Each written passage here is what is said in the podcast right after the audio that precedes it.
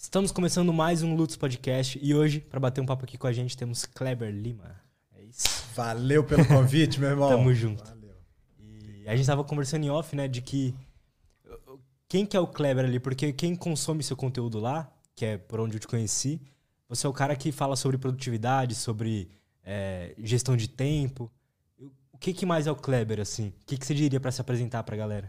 Fala, galera. Eu acho que Kleber saiu de casa com 15 anos para estudar, acho que essa história é bacana.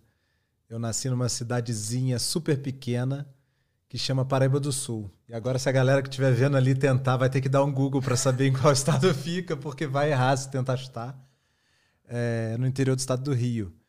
Caralho. Então eu saí muito, muito cedo de casa. Então acho que essa história é bacana contar, porque hoje. Saiu com 15 anos? 15 anos, eu saí para estudar. Então acho que tive a sorte de ter pais que incentivaram isso, a gente a voar, né? Eu e minha irmã, somos dois. Incentivaram, mostraram mesmo o que, que tinha. Eu, eu falo assim, fora da, daquela área da cidade, né? Fora da porteira de Paraíba do Sul. Então, fala assim, o que, que existe, né? E ele apresentou algumas coisas para mim. Escola militar, é, escola técnica, uma vida lá no interior boa também, pacata. Então tudo estava ali, as cartas estavam na mesa. Então com 15 anos acabei tendo que tomar uma decisão e eu fiz o que chamava de um vestibulinho para entrar numa escola técnica federal em Juiz de Fora e passei. E aí com 15 anos eu me mudei para Juiz de Fora para estudar. Então, cara, o que, que passava na sua cabeça de com 15 anos ir morar sozinho assim? Cara, não, de verdade não dá pra. É, a gente é muito novo, com 15 anos. A gente simplesmente vai ouvindo nossos pais e eles têm papel, assim, fundamental na cidade. A gente não tem nada muito. Ah, eu quero ser médico, engenheiro, essas coisas são muito, muito superficiais ainda com 15 anos. E aí eu fui fazer escola técnica em edificações, né? Então não tinha muito assim o que decidir. Você, eu acho que você tem que ir fazendo até descobrir, né? Eu acho que, acho que muitos descobrem por sorte, mas é, pensar demais atrapalha mais do que ajuda. Então, vai fazendo. E aí foi bacana, porque com 15 anos eu tinha uma. Eu morava no apartamento dividindo com um amigo. E aí você descobre que se não pagar a conta de luz, cortam a luz e, e, a roupa não fica ali no teu armário automaticamente. Ela suja, tem que lavar e tal. Então você, você muito cedo amadurece algumas coisas práticas do dia a dia aonde pega o ônibus, horário para ir para a escola, horário para voltar a estudar. Não tinha mais ninguém me cobrando com 15 anos se eu estava estudando ou não, se eu estava passando ou não. Era meio que uma vez por ano, passou, você continua. Não passou, não continua. Então, o que, foi... que te trouxe de aprendizado, assim, é de morar sozinho com a cidade e ter responsabilidade na cidade? A própria responsabilidade. Eu acho que o misto de liberdade com responsabilidade. Esse misto era assim, ó, eu estou dando um pouquinho mais de corda para você. Se você vacilar, eu puxo de volta. Então aquele, aquele vai, ó, vou te dando liberdade, mas você tem que compensar ou, ou ter responsabilidade para merecer toda essa liberdade que eu estou dando para você. Então acho que a responsabilidade de fazer as coisas que devem ser feitas no momento que devem ser feitas. Então eu tinha a minha obrigação de passar todo ano. Essa era a minha obrigação, eu tinha que passar. Com 15 anos começa a ter esse amadurecimento muito forte de não ter ninguém, cara. Ninguém me acordava com 15 anos para ir para escola. Se eu não acordasse, eu não ia. Ponto. Total. Então, acho que isso foi o maior aprendizado. Então, fala para a galera aí que o quanto antes sair de casa, acho que a primeira coisa aqui, o quanto antes sair de casa cresce demais. E todo mundo que, que me pede conselho, está iniciando a carreira, eu já pergunto, você está onde? Não, estou morando com meus pais ainda. Eu falei, bacana. E então vamos fazer um plano para morar sozinho aí o quanto antes. Às vezes o cara já está formado, acabou de formar numa engenharia, alguma coisa, já está trabalhando, mas, pô, casa dos pais tem uma estrutura mais bacana e tal. Se ele for sair, não vai ser aquela estrutura. Eu falei, sai. Sai porque você, senão você não vai chegar nem no que seu pai fez. Você não vai chegar nem lá, entendeu? E, e a é. ideia é a gente, como ser humano, a humanidade foi se desenvolvendo assim. A gente sempre tem que fazer mais do que a geração anterior, né? A gente é. tem que ir sempre para frente. Então, cara, eu acho que isso é uma coisa que eu queria deixar para a galera de, de sair. O Kleber é um cara que saiu cedo de casa, acho que é isso. Pois é, e eu concordo muito com a sua visão, assim. Eu, eu não sei se eu eu saí de casa para morar sozinho com 20 anos, eu acho que eu tinha. Não sei se é considerado uma idade jovem ou não, mas meu pai também saiu com 15. Jovem. Então eu fico olhando, cara, e realmente o que você falou traz uma parece que vira uma chavinha que, porra, tá, agora eu, eu posso andar pelado o tempo inteiro, mas também, né, tenho, tem a conta para pagar, tem tudo isso, e parece que isso vai meio que trazendo uma responsa responsabilidade é. pro ser humano. É. é isso, cara. Você vai ter que acordar cedo para ganhar o teu. Não tem ninguém de backup ali na tua casa. Óbvio, a rede de suporte que você tem vai te ajudar na hora de um aperto, mas cara, pro, pro amadurecimento aqui, que para quem para quem tá ouvindo aqui o, o, podcast aqui e vendo, acompanhando a gente, acho que assim, a, o primeiro quer passo. amadurecer rápido para realmente ter sucesso na vida, eu acho que cortar esse laço de dependência uh, financeira e de casa o quanto antes, entendeu? Ter suas coisas o quanto antes. Acho que esse é o principal aqui que eu queria deixar. Cara, muito foda. E aí, pô, você tava lá morando sozinho, como é que foi depois? Acabou, acabou escola técnica, vestibular, e eu queria continuar estudando federal. Já era, tinha sido aluno de escola pública quase que a vida toda, exceto ali alguns anos ali no quinta, oitava série. Mas primeira, quarta série escola pública, depois tive um período em escola particular, depois essa escola técnica federal. E eu falei, eu vou passar numa universidade federal. Eu vou continuar e vou passar numa universidade federal. A escola técnica não preparava. Então eu não passei no primeiro vestibular. E aí eu fiz um trato com meu pai e minha mãe. Falei, me deixa um ano aqui em Juiz de Fora. Não Você estava em Juiz de Fora? Estava em Juiz de Fora, é. Eu morei lá. Ah, é? Que uhum. bacana. Até os sete anos, acho. Olha que legal. Eu morei lá, acho que de, 90, de 89 a 92, ou 93. Pode crer. Ah, que da hora. Um pouquinho mais. Um eu gosto mais, de lá. Até 95. Pode crer. Eu gosto bastante de Juiz de ah, Fora. Lá é muito bacana. Paraíba do Sul é pertinho, 60 quilômetros de, de Juiz de Fora. Então, quando você sai do Rio, a Rio Juiz de Fora passa em três rios, que é o trevo que você pega para chegar em Paraíba do Sul. Entendi, Essa, caralho. Então, ali crer. pertinho ali. Então, quando você de Juiz de Fora voltando ali para Matias Barbosa e tal, você vai você vai indo em direção para Paraíba do Sul. Pode crer. Então, eu sou quase mineiro, é bem pertinho ali é e morei de fora. É, ali é muito perto, né? Até é. todo mundo torce para time do Rio. É, é, é, é, isso aí. E aí eu falei, deixa eu estudar que eu passo para uma federal. No primeiro vestibular eu já tinha ficado muito bem colocado em Ouro Preto, na, na Federal de Ouro Preto, em outras também. E aí eu pedi essa voto de confiança. De novo, aquela questão de me deixa aqui e eu vou cumprir com o meu papel. E tá sumindo um pouquinho. É, é por causa da é, distância. A, a, distância. Então. E aí eu fiz vestibular e, cara, não passei, cara. No segundo vestibular eu não passei para federal e aí é, não teve jeito. Tive que me mudar para Petrópolis, era minha faculdade backup, é o CP. E aí tinha que trabalhar e estudar para pagar a faculdade. Aí era faculdade particular. Hum. Então essa ida. Aí eu estava em Petrópolis e de repente chega um telegrama em Paraíba do Sul da UF, da Universidade Federal Fluminense, me reclassificando para o segundo semestre daquele ano, cara. Eu guardo esse, esse telegrama, cara, e aí é, você vê as bifurcações na sua vida, né? Eu tenho claramente assim os momentos que definiram eu estar tá aqui hoje. Esse telegrama é um e eu guardo, eu não esqueço. Esses momentos eu registro, porque eu busco esses momentos o tempo todo, que são os momentos de, de decisões na vida, né? Então aquela decisão com 15 anos foi uma, esse telegrama, quando eu fui reclassificado, eu falei, beleza, agora eu vou para Niterói, é outro, foi outra. Uhum. E você vai vendo essas decisões que vão bifurcando para onde você vai. E aí eu fui para Niterói, entrei para engenharia, a faculdade lá, você começa um ciclo básico, onde você estuda matemática e física, assim, só. depois você decide a, a carreira técnica, vamos dizer assim, né? Telecom, mecânica, engenharia de produção, engenharia civil. E como eu tinha feito edificações, eu ia fazer engenharia civil.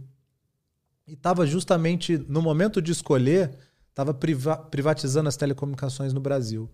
Ah. E aí eu decidi fazer telecom. E todo mundo falando, cara, você vai fazer telecom? É a, é, a, é, a, é a carreira técnica mais difícil de se formar aqui na faculdade. Né? Eu falei, cara, mas. Por que, que é mais difícil? Por conta das disciplinas. As disciplinas em telecom, em geral, têm um nível de exigência maior. Você vai estudando muito mais matemática e física. Então, todas essas ondas eletromagnéticas que estão aqui, transmitindo, que está no celular, a gente estuda muito disso. Essas disciplinas são tidas como muito complexas. Faz sentido. É, enquanto numa engenharia de produção você vai estudar processos, algumas outras metodologias que têm sua profundidade e, e, e se aplica muito até nos é, investment banks, nos bancos de investimento, são coisas uh, muito mais ligadas a metodologias e gestão. Na, na mecânica, coisas muito mais conhecidas que você consegue ver. Talvez a grande diferença é que a gente estuda coisas que a gente não vê em telecom. Você estuda Pode propagação, as ondas eletromagnéticas, a luz todas as equações que formam isso tudo. Entendi. Então, é, essas são as disciplinas lá, é, propagação, micro-ondas, princípios de comunicação, que são as que reprovam muito. E aí reprova mesmo, e aí você faz de novo, e você se vira e vai até formar. Então, e aí, e aí fui. É, me formei em telecom, consegui um estágio na ATL, que era, claro, no estado do Rio, Espírito Santo. Fiquei dois anos como estagiário ali. Ia me formar e não tinha emprego, não ia ter vaga para me contratar. Iam contratar alguns estagiários, mas na, na área que eu estava, que era operação e manutenção da rede, não ia ter vaga. E aí eu descobri o poder com. Cara, tem 20 anos isso. O poder do relacionamento. De saber se relacionar bem com as pessoas, de construir relacionamentos é, genuínos, sem interesse. Eu tinha nesses dois anos construído relacionamento com muita gente ali dentro, na, no estágio. Quando por, você fala por, construir relacionamento. por personalidade. Eu almoçava com as pessoas, eu ia tomar uma cerveja no happy hour, é, eu perguntava sobre a faculdade deles, sabe? Tinha uma troca. Eu, eu me relacionava com as pessoas. Eu não me relacionava para um dia pedir um emprego. Simplesmente eu construía pontes com cada um por me interessar pelos outros. Eu fico aqui, você me perguntando, mas eu fico cheio de curiosidade sobre você, querendo, querendo saber. A gente em off, você falou assim, cara, você já me falou coisas no seu conteúdo que me ajudou. Eu já estava aqui, tá, mas o que, que foi, né? O que, que foi? E, e isso é o, o lance do relacionamento, é interesse genuíno pelo outro. Então, você quer se relacionar de verdade? Se interesse pelo outro, se interesse pelos hobbies, pelo que ele gosta, lembre do nome. Então, e eu fazia isso naturalmente, né? Depois eu fui descobrir um livro que tem tudo isso, que é o Como Fazer Amigos e Influenciar Pessoas, Aham. que o título dá um, ah, uma alta ajuda e tal, que nada. Tem umas técnicas ali fundamentais para a construção de relacionamento. O que, que você diria, assim, que são essas técnicas? Cara, se interessar pelo outro, uma conversa, ouvir e se interessar pelo outro. Eu- se eu estivesse te conhecendo hoje aqui, muito provavelmente eu faria só perguntas e deixaria você falar. E todo, todo assunto que você colocasse na mesa, eu aprofundaria em cima dele, aprofundaria em cima dele. No final da nossa conversa, você ia falar pro Du aqui, falar, porra, o Kleber é um cara super interessante, né? E eu não ia ter falado nada, porque eu ia ter te ouvido. Hoje em dia as pessoas, ninguém ouve você. Ninguém quer parar para ouvir o outro. Todo mundo é o nosso ego, né? Aham. A gente só quer saber da gente mesmo. Enquanto- Então, a gente só quer falar, né? só quer falar. Então, quando a gente está ouvindo, a gente está ouvindo para responder. A gente está ouvindo para contra-argumentar. A gente nunca para para ouvir. Então, quando você para para ouvir alguém, se interessa e mergulha no universo daquela pessoa, ela vai achar você bom de papo. É vai achar você bom de papo. Vai falar, cara, adorei conversar. Enquanto a pessoa só falou, você ouviu genuinamente, se interessou e mais. Sabe o bônus para você? Você aprendeu. Porque todo mundo tem alguma coisa para ensinar pra gente. Então você aprendeu. Toda vez que você se interessa pelo outro, você sai ganhando duas vezes. A outra pessoa vai achar você uma pessoa super interessante e você vai aprender tudo que ela tem para te ensinar. É verdade. É chegar com, uma, com um approach de tipo de curiosidade, né? Genuína. Genuína. Genuína. Acho que a palavra é essa, genuína. Se interessar realmente pelo que o outro faz, pelo que o outro está falando. Falar da família é assim, matador. Vou contar uma história rápida aqui é, o nome, sobre o nome, né? Repetir o nome, ficar repetindo o nome da pessoa. Um dia eu estava no supermercado, na fila do supermercado, antes de pandemia ainda, quando a gente ia muito mais em supermercado. E, e uma pessoa brigou com a caixa ali, reclamou alguma coisa e tal. Eu, Caramba, por que, que tá brigando ali? Aí eu lembro que eu cheguei, tem o nome do, no crachá da, da- Era uma moça, Natália, eu lembro até hoje o nome, Natália. Eu falei, ô Natália, que dureza e tal, não sei o quê, as pessoas meio estressadas. Ela, é, pois é, tava desanimada. E aí as sacolinhas em São Paulo cobram hoje em dia, né? São centavos, mas cobram. E aí eu peguei, tava pegando alguma coisa dessas Tetra Pak, caixinha de leite, alguma coisa assim. E aí eu levantei e falei, nossa, vai rasgar, né? Ela já tinha fechado a conta, eu tinha chamado ela de Natália, tinha só feito essa gentileza de chamar pelo nome e tal. Ela falou, não, te dou outra. Aí me deu, eu falei, passa aí, tem que pagar. Né? Ela falou, não, não, pode ir.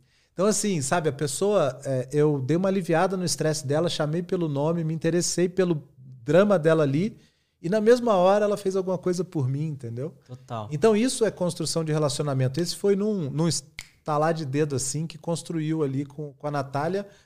e as pessoas devolvem mais do que o dobro para você quando você se interessa por elas. Então, relacionamento é isso. E foi assim que uma pessoa me ligou quando eu estava assim desolado, eu me formar sem emprego, e falou assim: "Kleber, é... fiquei sabendo do seu coordenador de estágio que não vai ter vaga para você e eu queria te contratar aqui na Ericsson". Falei: "Tá bom, para onde eu mando currículo e tal?". Ele falou: "Não, você tá entendendo. O salário é tanto, o benefício é tanto, quer começar semana que vem?". Então, assim, é, eu não mandei currículo para nenhum emprego meu. Até hoje. Do estágio para Ericsson, da Ericsson para Vivo e da Vivo para Winit agora. Não, não, sabe, você manda para formalizar o que, que você fez, sua experiência, mas de verdade a porta é aberta pelo relacionamento. E nunca foi um relacionamento que eu criei para conseguir o próximo emprego. São relacionamentos que você vai construindo e uma hora volta para você, acontece, entendeu? Tá. Então você tem que conhecer as pessoas. Meio que tipo, quando é um jeito que a gente tem que começar a olhar para sempre, né? Você vai conhecer qualquer pessoa já vai com, com esse com esse mindset assim, né, para absorver o jeito que ela tá falando, as coisas que ela tá falando. É, você sabe que isso de ouvir assim vem muito da aí chegando na carreira, é, eu acabei me transformando num líder dessas empresas assumi cadeiras de diretoria nessas empresas. E, e a fase que eu fui pior como líder foi quando eu não ouvi as pessoas. Então, que eu fui pior, que foi uhum. assim, um, um, ponto de assim, de quase fim precoce da carreira, era quando eu e eu falei enormemente quando eu não ouvi as pessoas. Então, isso do relacionamento e de ouvir, para todo mundo que pensa assumir uma carreira de liderança em qualquer empresa, ou mesmo na sociedade, na sua família, em qualquer lugar, essa característica de ouvir é uma das principais para qualquer um que deseja ser líder, para liderar qualquer coisa.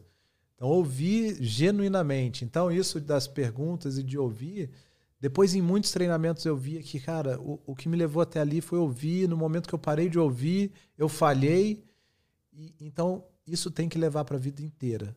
Prestar atenção nos outros. Os as pessoas mais carismáticas são aquelas que te magnetizam porque prestam atenção em você. Que se inclinam na sua é direção verdade. e ficam olho no olho com você. Fala, cara, fala, tô aqui, tô presente. E hoje as conversas como é que são? fala aí. Vamos fazer o um podcast aí. O que, que, que, você quer? Ah, é.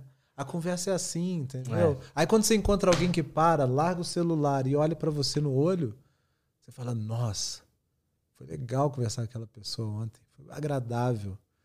É verdade, Entendeu? isso foi ficando raro, né? Raro, raríssimo. raríssimo. Só que é meio que a, a, a, natureza do ser humano era ser assim, né?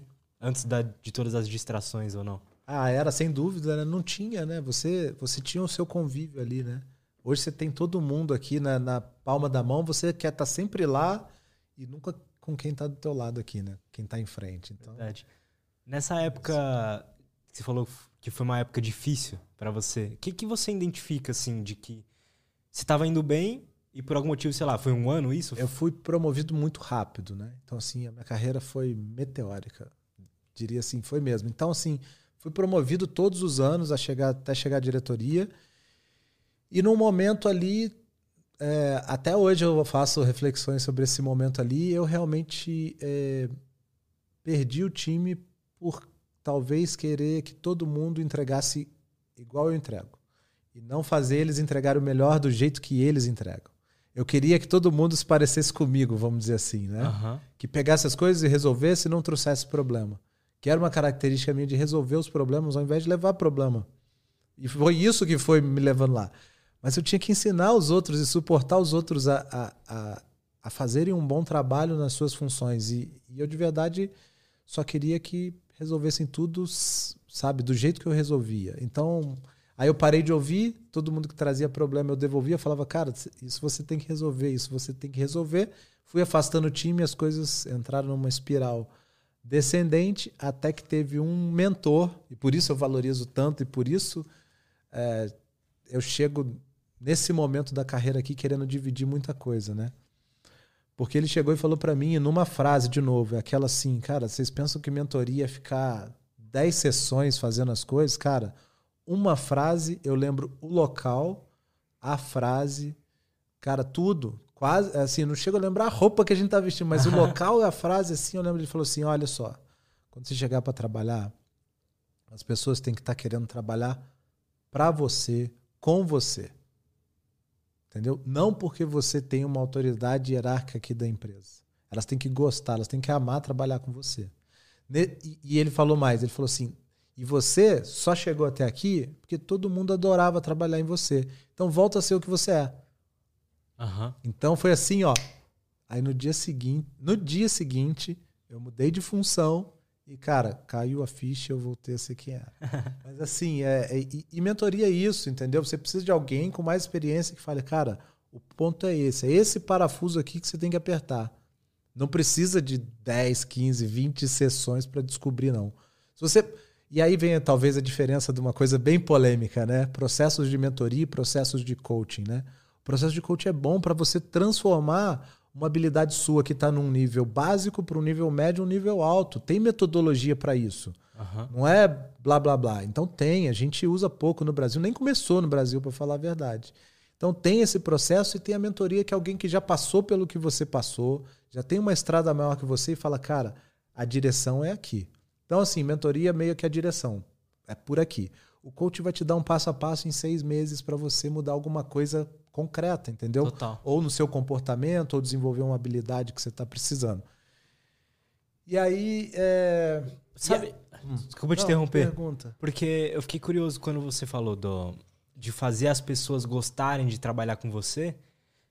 Meio que a gente sabe disso, mas quais são os passos para ter isso, para as pessoas gostarem de trabalhar com você, de ser um ambiente agradável, que todo mundo sai ganhando? É, não, não tem líder hoje em dia é, vamos voltar lá na Revolução Industrial, né? Na Revolução Industrial tinha que ter todo mundo trabalhando em linha de produção, chegando no horário e alguém falando o que fazer. Comando e controle que chamava esse tipo de gestão, né? Você dava um comando, a pessoa fazia. E você controlava se estava acontecendo. Isso era o que acontecia lá atrás. E a gente mudou, a sociedade mudou. Nós estamos em outro momento onde a gente trabalha muito mais com conhecimento. Então, toda vez que você levar a sua gestão no dia a dia para direcionar exatamente o que você quer que a pessoa faça, ela vai se frustrar. Imagina que aqui tem o Du aqui operando a mesa aqui e você quisesse que ele fizesse que ele operasse exatamente igual você operaria. Cara, ele ia se frustrar. Ele ia falar, cara, não mexe o saco, eu sei fazer meu trabalho aqui, deixa eu fazer. A única coisa que você tem que fazer como líder para ele gostar de estar aqui é dar as ferramentas e suporte para ele fazer o trabalho dele. Então você tem que estar muito focado em as pessoas têm as ferramentas necessárias, elas têm os recursos necessários, elas têm os desafios na medida que elas conseguem entregar, porque se você der desafio demais, ela se frustra, desafio de menos também. Então, assim, são algumas coisas de gestão, de liderança, que você vai olhando para a pessoa e fala: ela está no lugar certo, está na posição certa, tá com as ferramentas corretas, desafio correto, e as pessoas gostam. Todo mundo gosta de um desafio, mas se for grande demais, ela se frustra. Se for pequeno dela, né? demais, né? ela também se frustra. Então eu diria que é, é um pouco de processos, um pouco de ferramentas e, e, e desafio na medida correta. E aí as pessoas vão curtir, entendeu? Entendo. Essa mentalidade de ser um bom líder assim, é uma coisa que você busca sempre estar tá indo atrás? Ah, eu preciso, né? Faz parte da, da minha vida, faz parte da minha carreira. Então eu preciso estar sempre atualizado.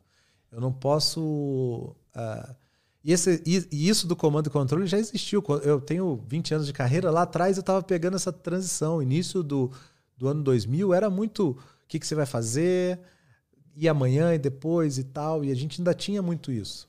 E a isso gente funciona, né? Funciona. Funciona super bem. Ainda tem um monte de lugar que vai funcionar. Numa fábrica não tem muito não tem, que fazer, não é. tem muito o que correr, para onde correr. Quando você tem uma linha de produção, você tem que ter as coisas muito regradas e tal. Então, assim, como, como líder e ainda sou de, de empresas, eu tenho que estar muito focado no meu desenvolvimento como líder. Não termina, né? porque vai mudar o contexto, vai mudar a empresa, vai mudar a função, a função que você está desempenhando, tudo isso vai. Eu tenho que me manter atualizado. Talvez esse seja o outro aprendizado aqui que eu tenho que não tem mais fim, né? Se eu tivesse parado com a minha formação na faculdade, de um currículo da década de 60, 70, que eu me formei no, nos anos 2000 e não tivesse continuado a estudar outras coisas, e estudo até hoje através de leituras, podcasts e, e cursos formais também, eu teria ficado para trás. Qualquer um vai ficar para trás. Aconteceu bastante isso. Qualquer um vai ficar para trás. Então, assim, se uma pessoa que chegou em cargos executivos, igual eu cheguei, for demitida de repente, não tiver atualizada, ela não vai se recolocar na mesma posição. Ela vai se recolocar um passo para trás ou dois, ou se o ego dela for muito grande, ela vai achar que, que só pode se recolocar naquela posição e vai, nunca mais volta para o mercado. Nunca mais volta. Então, a atualização é fundamental. É fundamental continuar estudando. O que, que você acha de. Eu já ouvi falar isso. Todo mundo tem que ser um líder? Todo mundo tem que ter a, a mentalidade de líder? Ou é para alguns tipos de pessoa? É isso do nato, né? É nato ou, ou você pode treinar? Todo mundo pode treinar. Mas É, todo mundo as- deve, você acha? Eu acho que no mínimo, em algum momento, a gente é líder. A gente não tem como fugir. Em algum momento a gente é líder. Se você for um pai, uma mãe, você é líder em algum momento ali na sua casa. Você vai liderar algumas atividades, algumas funções. Então não precisa ser para uma empresa eh, com mil funcionários embaixo, igual eu já tive e tal. Não, não precisa ser só para isso. Na sociedade, na sua igreja, toda hora tem algum momento que você vai assumir a liderança de alguma atividade. Então, é, é natural. É natural a gente em algum momento estar assim. E quem.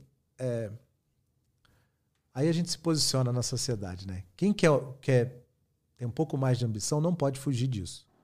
Porque quer o quê? Mais grana, mais, mais status? Não tem jeito. Você vai ter que liderar empresas, vai ter que liderar negócios, vai ter que liderar pessoas. Não, não tem como fugir da liderança se você busca é, crescer profissionalmente. Não tem como fugir.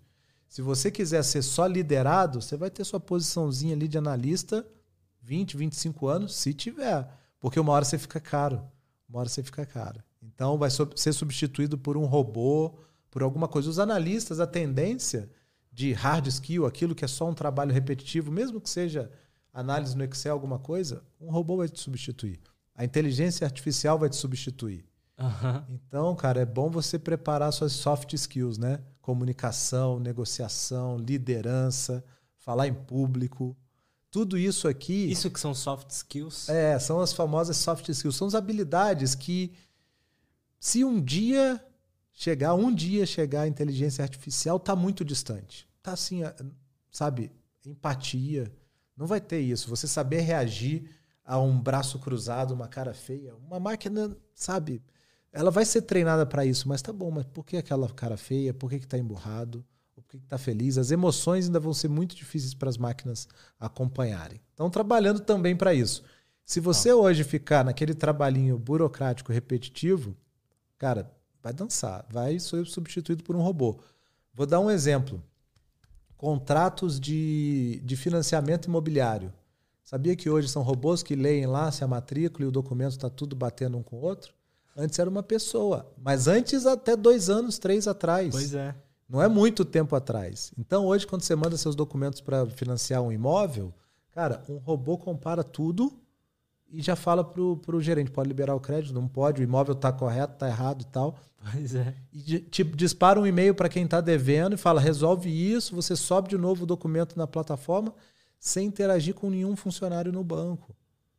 Entendeu? Isso é muito louco. Então, assim, tinha uma pessoa olhando esse documento até dois anos atrás. Ainda tem gente olhando esses documentos, mas a tecnologia já substitui essa pessoa.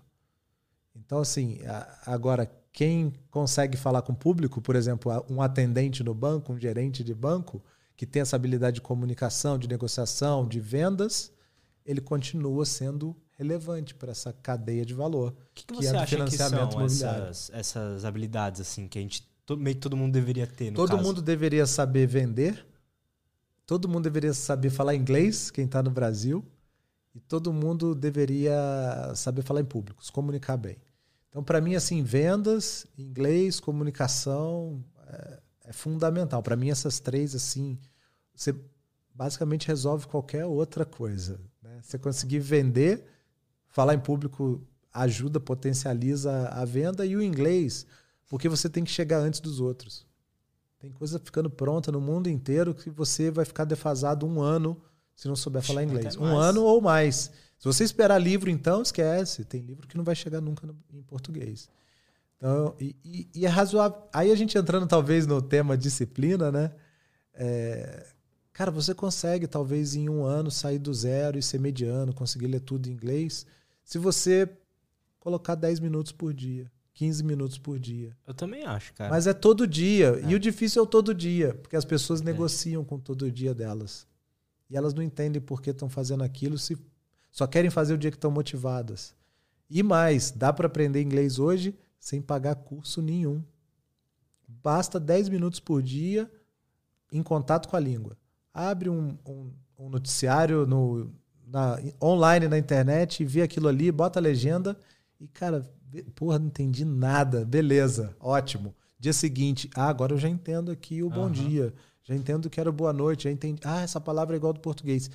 E vai, cara, e vai. Você vai ficar meses sem achar que entende nada. De repente alguém vai falar inglês do seu lado, você vai falar, entendi tudo que ele falou. Caramba, mudei de nível. E tá aí, é. cara. Tem que. E esse é o tema. O, a gente fez uma, um podcast falando sobre aprender inglês, de que eu aprendi inglês sem curso, sem nada, É mesmo? só meio que por osmose de consumir conteúdo em inglês. Eu- no começo eu não entendia nada, botava a legenda do YouTube mesmo, e não entendia nada, não entendia nada, e aí também teve um pouco de estudo ativo de que, porra, não entendi essa palavra, vou ver o que, que ela significa. Uhum. Escrevi a palavra em inglês, em português, e fui aprendendo. Chegou uma hora que, um ano, um ano e meio, eu já tava... Eu não, eu não con- me considero fluente, mas eu entendo tudo. Consigo conversar normalmente. e você media alguma coisa assim pra saber que mudou de nível? Como é que você foi percebendo assim que. Cara, eu percebi, eu percebi tipo, que eu conseguia, de um certo momento, eu conseguia, tipo assim, assistir um podcast inteiro em inglês e eu entendia tudo. Ou assistir uma série em inglês e eu entendia tudo. Aí uma vez ou outra surge uma palavra que eu, que eu não conheço e Anota. eu vou lá e aprendo, né? E acho que até português eu tenho palavra que eu não conheço. Ah, tem que então- aprender português antes do inglês. Ah, eu esqueci de falar, mas se não souber falar um português direito, cara, verdade, esquece. é esquece. Acho que. Então são essas três coisas principais que você diria pra, pra galera aí Eu atrás. acho que sim. Eu acho que sim. Acho que é, vendas dá para aprender, o inglês para aprender e se comunicar. Você tem que se comunicar, não tem jeito. Entrevista de emprego, você está se vendendo. Até para arrumar emprego, você tem que se vender. para casar, você vai ter que se vender, cara. Você vai ter que convencer alguma mulher ou homem a, cara, querer se relacionar com você. Por que, que eu vou namorar você tendo 7 bi de pessoas no mundo aqui? É verdade. Por que você? Entendeu? Vai lá se vender, entendeu? É verdade. Então não tem jeito, para tudo você vai ter que aprender a, a- se vender, a falar bem. Como- o que, que você precisa saber pra falar bem?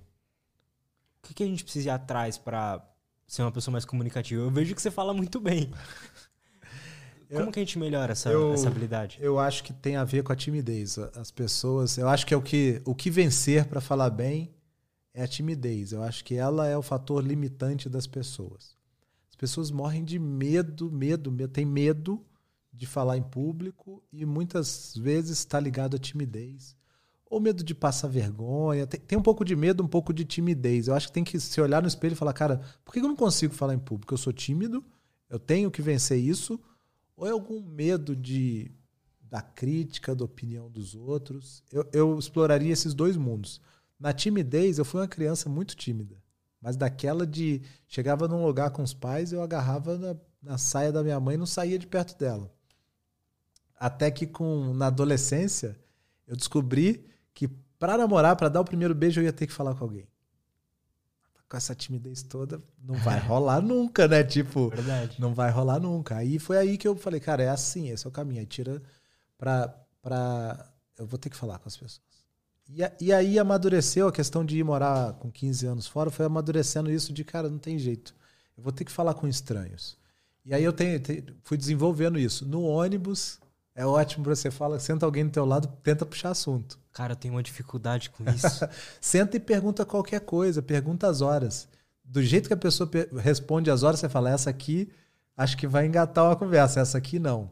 No Rio de Janeiro, quando eu morava no Rio, o jornal, eles abriam o jornal na banca de jornal com, as- com a primeira página, né? E as pessoas indo pro trabalho paravam e ficavam olhando as notícias ali. E ali era ótimo para puxar assunto, que você lia a manchete, falava, dava uma reclamada, né? Pô, que absurdo o que esse prefeito tá fazendo e tal. Aí a outra já engatava. Aí você falava, ei, tá indo para onde e tal. Você já ia treinando, né? Você ia treinando a falar com estranhos. Eu acho que para vencer a timidez é falar com, com estranhos. E, a, e o outro medo, o medo da opinião, cara, é tipo. Você tem que treinar. Você fala, cara, o que, que essa pessoa tem a ver? Por que, que ela tá me criticando? Por que, que ela vai me criticar? Que, que Sabe, não faz sentido a gente dar, dar valor à maioria das opiniões. Diferente de ouvir um feedback quando você quer evoluir. Mas, cara, não tenha medo da opinião dos outros, que a maioria não está nem tentando sair do lugar. A maioria que está te criticando não está nem tentando sair do lugar. Está acomodada atrás de um perfil falso no, no, na, numa rede social qualquer, não está nem tentando metade do que você está tentando. Então acho que treinar isso, passar umas vergonhas mesmo e ir para cima, aprender com aquilo e ver que ninguém morre por pagar mico. Ninguém morre por passar uma vergonha, entendeu? É então, verdade. Então não mata, né? Acho que assim, não mata e isso, acho que são essas duas coisas para falar bem. É tratar esse medo da opinião dos outros e a timidez. Acho que se você tratar as duas coisas, ou ah, eu sou extrovertido, mas tenho medo do que vão falar de mim se eu resolver ir num podcast. Uhum. Né? Falo, Pô, beleza, e se der errado? Que, qual o pior que pode acontecer se der errado? É. Qual o pior que pode acontecer? Ser cancelado porque falou uma besteira, né? É o pior dos o pior. piores. Porra, é, você vai estar tá é vivo no dia seguinte. Impossível. Você vai estar tá vivo no dia seguinte, não vai? Beleza, levanta e vai de novo, entendeu? Pois é. Então acho que isso, o medo da opinião, trava muita gente de falar em público. É, é porque tem uma outra parte disso de falar em público, que é, por exemplo, no um a um. Então, sei lá, numa entrevista de emprego, por exemplo. Como é que a gente faz para se comunicar melhor ali naquele momento? É, é você ser a pessoa mais é, extrovertida ou é você ser a pessoa que só responde o que ele está falando? Não, acho que entrevista de emprego tem uma, tem uma preparaçãozinha. Eu acho que a, a atitude é o mais importante na entrevista de emprego. E a atitude é o seguinte: se você está indo numa entrevista de emprego, a sua obrigação é saber tudo que a empresa faz. Você tem que saber tudo que a empresa faz. Primeiro, você tem que saber se os valores daquela empresa combinam com você. Então você tem que ter certeza de por que está indo lá. Se você quer realmente estar tá naquela empresa, trabalhar naquela empresa. Segundo, a pessoa, você vai chegar lá com um panorama geral e se você fizer uma ou duas perguntas pertinentes em relação ao negócio, tipo, por que que as vendas aumentaram tanto que eu vi no último trimestre aqui que vocês foram super bem em tal coisa? Cara, basta. Caraca. 98% das pessoas não vão fazer nenhum comentário sobre a empresa durante a entrevista de emprego. Não vão. Isso te coloca em outro lugar. No mínimo, te coloca entre os três ali para ser escolhido. No mínimo, se você chegar lá preparado sobre o que, que é a função, o que, que a empresa faz e conseguir comentar ali, talvez seja um pouco audacioso é, tentar dar, fala, cara, por aqui eu acho que poderia fazer tal coisa naquela área de negócio. Eu vi que o seu concorrente está fazendo isso, vocês pensam em fazer. Então, assim, devolver algumas isso. perguntas, isso te posiciona num lugar muito diferente no processo seletivo. É quase que você vai ficar sozinho ali, entendeu? Então, mas ninguém fala isso, né? Quantas vezes eu ouvi, ah, vou preparar, tá bom, ó, você tem que pô, responder certinho, tem que ir com a roupa tal, seu currículo tem que ser assim. Cara, mas o mais importante é a atitude em relação à vaga. Você sabe da vaga, você sabe da, da empresa, você estudou. Você, cara, o, o, a pessoa que está te entrevistando está no LinkedIn. Você estudou, você leu o que, é que ela fez? Você, cria, você pode criar coisas em comum. Não é muito legal quando você encontra alguém, você falou que era de Juiz de Fora. Não criou uma conexão entre a gente Cria, aqui? Pois é. Então, se você chegar e. Cara, você estudou na mesma faculdade que a pessoa. Você pode estar tá perdendo a oportunidade de reforçar isso Nossa, no olho ao olho. E se vocês saíram da mesma cidade, está disponível essa informação na, no, no, perfil do LinkedIn da pessoa ali, onde ela estudou, o que, que ela já fez, por qual empresa passou, é, pessoas que, é, que os dois conhecem. Qualquer ponte que você criar, você vai se aproximando para conquistar essa vaga. É que me parece que é um sintoma do jeito que a gente está levando a vida, assim, de meio automática. Por exemplo, eu duvido que a maioria das pessoas vão olhar uma empresa e falar assim: ah, essa aqui não combina com meus valores, eu, eu não vou. Eu não vou pra entrevista. Sabe? Eu acho que uma pessoa que tá precisando de emprego, por exemplo. Sei lá, ah, essa empresa aqui. Sei lá. ela tem um valor aqui que não acho que não tem nada a ver comigo. Eu nunca vi ninguém pensando dessa é. forma, assim, né? É assim, é, é, a urgência, às vezes, vai levar a gente a pegar o primeiro que tiver. Não tem, tem coisas que não. É, é, seria uma maldade da minha parte com, com tanto desempregado falar, cara, só vai aqui combinar os seus valores. Às vezes, cara, a gente é adulto, a gente tem responsabilidade, a gente tem que ir realmente para. Tem hora que você tem que. Cara, essa eu vou agarrar essa aqui e vamos nessa. Mas ninguém faz isso. Se você quer durar no emprego e ser feliz no emprego, aí nós estamos falando, na, a gente já cumpriu outras etapas da vida, tá ali, autorrealização. Eu quero trabalhar num lugar que eu realmente, porra, acordo segunda-feira com muito tesão de ir para lá. Aí sim, esse lugar só existe se você combinou os seus valores com o valor da empresa. Total. Então é, é, dois mundos, né? Pô, tá precisando de emprego, cara. Puta, tá desempregado há um tempão e tal. Os valores vão, vão ficar mesmo ali da empresa e tal, vão ficar em segundo plano. Mas você não vai ser feliz lá se isso não combinar. A maioria das vezes dá certo porque as empresas querem crescer, elas são, sabe, uma instituição que quer fazer crescer, quer cuidar das pessoas, que as pessoas cresçam. Em geral é, é assim mesmo. É, é bom para a empresa ter essa visão também, claro, né? Claro, claro. Muitas empresas. Acho que é um papel muito mais da, exploratório da empresa de trazer o candidato que combina. Tal. Ele não precisa muito saber. A gente investiga durante a entrevista se ele tem os valores. Que uma empresa com cultura forte ela vai durar muito mais do que uma empresa que é só um amontoado de gente para entregar uma tarefa. Entendeu? Então é, é, a diferença de uma Apple cobrar o que cobra por, pelos, pelos equipamentos dela e e tem outras empresas com a mesma quantidade de recurso, de dinheiro, acesso aos mesmos profissionais que a Apple e não consegue cobrar igual. Porque ela tem isso de desafiar o status quo, de tribo, de comunidade e da é qualidade. Ela, ela criou isso com a cultura forte dela. É Steve Jobs morreu e, e foi em frente e a cultura está lá. Então, uma cultura forte vai fazer durar. E eu, eu tenho certeza que no processo seletivo das pessoas, eles investigam se essas pessoas têm os mesmos valores ideais que a empresa tem. É, faria sentido uma empresa observar isso, né? É. Não, é vai, assim vai que ser é. Um, vai, é um funcionário melhor. As que pensam no longo prazo e que pensam realmente em cultura forte olham para isso todos os dias, em todas as oportunidades. Cara, falando sobre empresa, já vi você falando no seu Instagram sobre um, um assunto meio polêmico, assim, no sentido de que meio que não vale a pena empreender, talvez. Esse assunto é polêmico. O que eu falo é o seguinte: eu vejo um movimento é, que eu sou bombardeado tanto quanto vocês que fica parecendo, apesar de qualquer um que for confrontado lá falar que não, fica parecendo que o empreendedorismo é o único caminho para ser rico e feliz. É verdade. Empre... Parece que o empreendedorismo é o único caminho para você ser rico e feliz. E a minha crítica é: eu sou funcionário CLT há 20 anos. Sou feliz e posso dizer que na pirâmide brasileira aqui eu estou lá no 1%. Entendeu? De, de renda. Então, assim, é...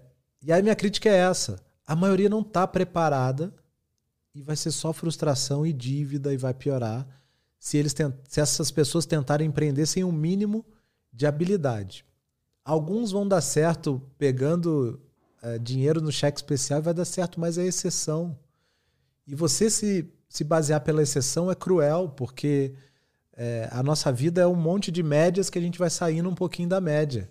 A gente vai saindo um pouquinho da média, mas é aos poucos, entendeu? A gente não pode se comparar com como a história do Flávio Augusto da WhatsApp lá, que teve um time de futebol Orlando City e tal. Cara, o cara começou escolas de inglês com um cheque especial. O cara é um cara um gênio fora da curva é, e, e, e, mais, ele tinha já a habilidade construída no emprego dele. Ele Esse, já era bom vendedor. Ele já era bom vendedor, ele já sabia o que estava fazendo, ele já tinha é, aberto várias unidades como funcionário de uma empresa. Então, assim, para mim a ordem é: quer empreender? Vai trabalhar naquilo antes. Não é para você não empreender nunca na vida. Mas começa trabalhando. Não sai 18 anos, vou empreender, que é o único caminho. Ou tô com 30 anos dando murro em ponta de faca e um monte de CLT, agora eu vou abrir minha cafeteria porque eu gosto de tomar café. Cara, coisa mais absurda. Uma cafeteria é tudo menos tomar café para quem é dono. É tudo menos tomar café. É funcionário, é contabilidade que você estava falando aqui, que dá trabalho. É chato, é contabilidade, é comprar produto de limpeza, comprar os produtos, abrir no horário, fechar no horário. É, dá problema, funcionário falta, tem que substituir. É isso ser dono de cafeteria. Não é tomar café. Ah, eu gosto, pô, adoro comida italiana, vou abrir uma pizzaria. Uma, uma pizzaria. Vou abrir um restaurante italiano. Cara, é tudo menos comer a comida. Cara, total. Então, assim, empreender pode ser muito frustrante se você não tiver desenvolvido as habilidades e tiver clareza do problema que você está resolvendo. Então, eu digo todo mundo, cara, vai ser o melhor funcionário daquela empresa. Vai aprender. Todo empreendedor, todo empreendedor precisa de gente tocando a empresa dele para que ele possa continuar empreendendo em outras coisas. Então vai lá, empreende com, com o dinheiro dos outros, seja responsável como se fosse aquele o seu dinheiro, crie valor dentro da empresa que você está trabalhando e um dia, quem sabe, você vai conseguir fazer o teu negócio. Mas primeiro você testa, cara, você é contratado, pô, beleza. É, garçom de uma cafeteria, para a gente ficar no exemplo. Cara, tenta entender como é que é a logística e tal, tenta fazer. Aí tenta, vai absorvendo todas as atividades que o dono da cafeteria está fazendo, até um dia você vai falar, cara, domino o assunto. Muito obrigado, tô indo abrir a minha. Total. E você fala uma coisa legal que faz total sentido que, sei lá, o cara quer ganhar 15 conto por mês. Você fala que, por exemplo, é mais fácil ele, sei lá, virar um programador. Tá total, total. Do que abrir uma empresa. Total. Um ano e meio, dois, estudando programação e pegando alguns empregos, vai chegar nos 15 mil, sem sombra de dúvida. O Brasil, é, pra, a quantidade de vagas que vai gerar nos próximos anos no Brasil, apenas estamos formando apenas um terço das pessoas para essas vagas em TI. Ou seja, vai ter 66% de vagas ociosas em TI. Então, hoje, se você começar a aprender a programar hoje, Daqui a seis meses, talvez você já tenha algum conhecimento que consiga arrumar o primeiro emprego como júnior. Daqui a um ano, um ano e meio, depois de entregar alguns projetos, você já está num pleno. E com dois anos, cara, você deve estar tá aí nos seus 15 mil.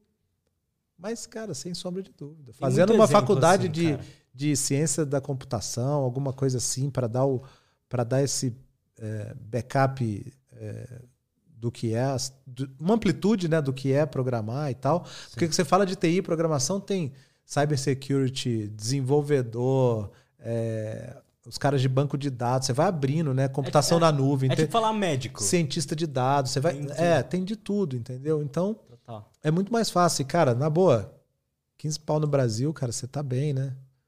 Você tá Sem bem. responsabilidade de uma tá, empresa. Você vai tá ter ótimo. ainda, você ainda vai ter férias, 13 terceiro e tal. Você vai tirar 30 dias de férias aí, é, até para estudar alguma coisa, para se desenvolver, usar esse tempo livre aí para continuar se desenvolvendo, para quem sabe abrir sua empresa de desenvolvimento de software. Aí você vira um empresário, mas tem, tem caminhos antes de falar, cara, vou empreender. Cara, tirar 5 mil no empreendimento é, sabe, limpo todo mês. Primeiro que não é previsível, né? Segundo que chegar nisso vai ser difícil até chegar nisso. E como é que você paga as contas sem reserva e tal, às vezes pegando empréstimo. Por isso que eu sou tão crítico, porque eu não vejo ninguém falar. Não, total. Eu não vejo ninguém falar e eu falo, ah, alguém tem que começar a falar. E, e eu não falo sendo uma pessoa só observadora. É o que eu vivo, é o que eu vivi, é o que eu fiz. E tudo que eu falar aqui é porque eu vi, eu vivi. Eu não vou falar alguma coisa de um livro. Assim, eu falo, posso até ter acontecido que naturalmente eu tinha aquilo, falar, ah, esse livro aqui está provando o que eu já fazia naturalmente. É. Isso do, pô, enriquecer como CLT, cara, você consegue. Não, e tem uma coisa que eu vi você falando sobre também do de que empreender automaticamente te, meio que te traz felicidade, né? Uhum.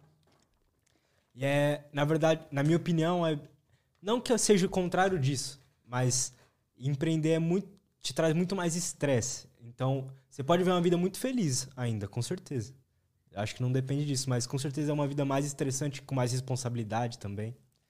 Eu acho, eu acho que quando o ponto da felicidade acham que não vai ter chefe, né? É.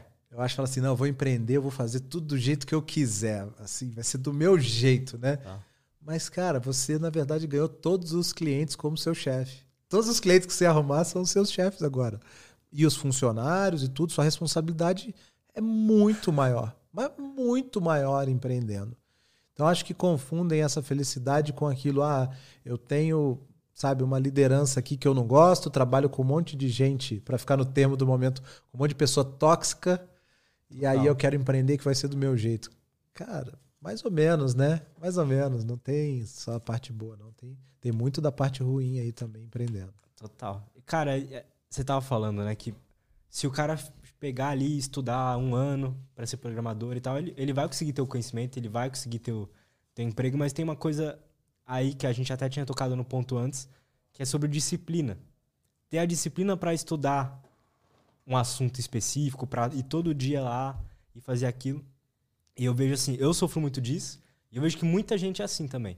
De não ter disciplina. Às vezes consegue uma semana, duas, um mês fazer aquilo todo dia, mas meio que depois se perde. É natural natural. Eu acho que falta. O que, que eu faço, tá? O que, que eu aprendi? Por um tempo eu comecei a perguntar para as pessoas é, que me conheciam e falaram assim, cara, por que, que eu consigo fazer tanta coisa? Né? Que começaram a falar assim, eu, eu lia muito, praticava muito esporte, entregava os resultados da empresa. E aí, quando todo mundo que falava assim, cara, como é que você consegue? Aí eu perguntava de volta, o que, que você enxerga em mim que acha que possibilita eu fazer isso tudo? E aí, a primeira palavra que vem é organização. Organização. Eu sou pessoa organizada. E a segunda é disciplina. Disciplina. E aí eu fui entender por que da disciplina, da onde vem a disciplina, e vem de um método que eu acabei escrevendo todo esse método aqui, documentando todo ele, eu chamei de método Leme, e eu documentei por que, que eu tenho essa disciplina. E basicamente eu peguei o que as empresas fazem e apliquei na minha vida.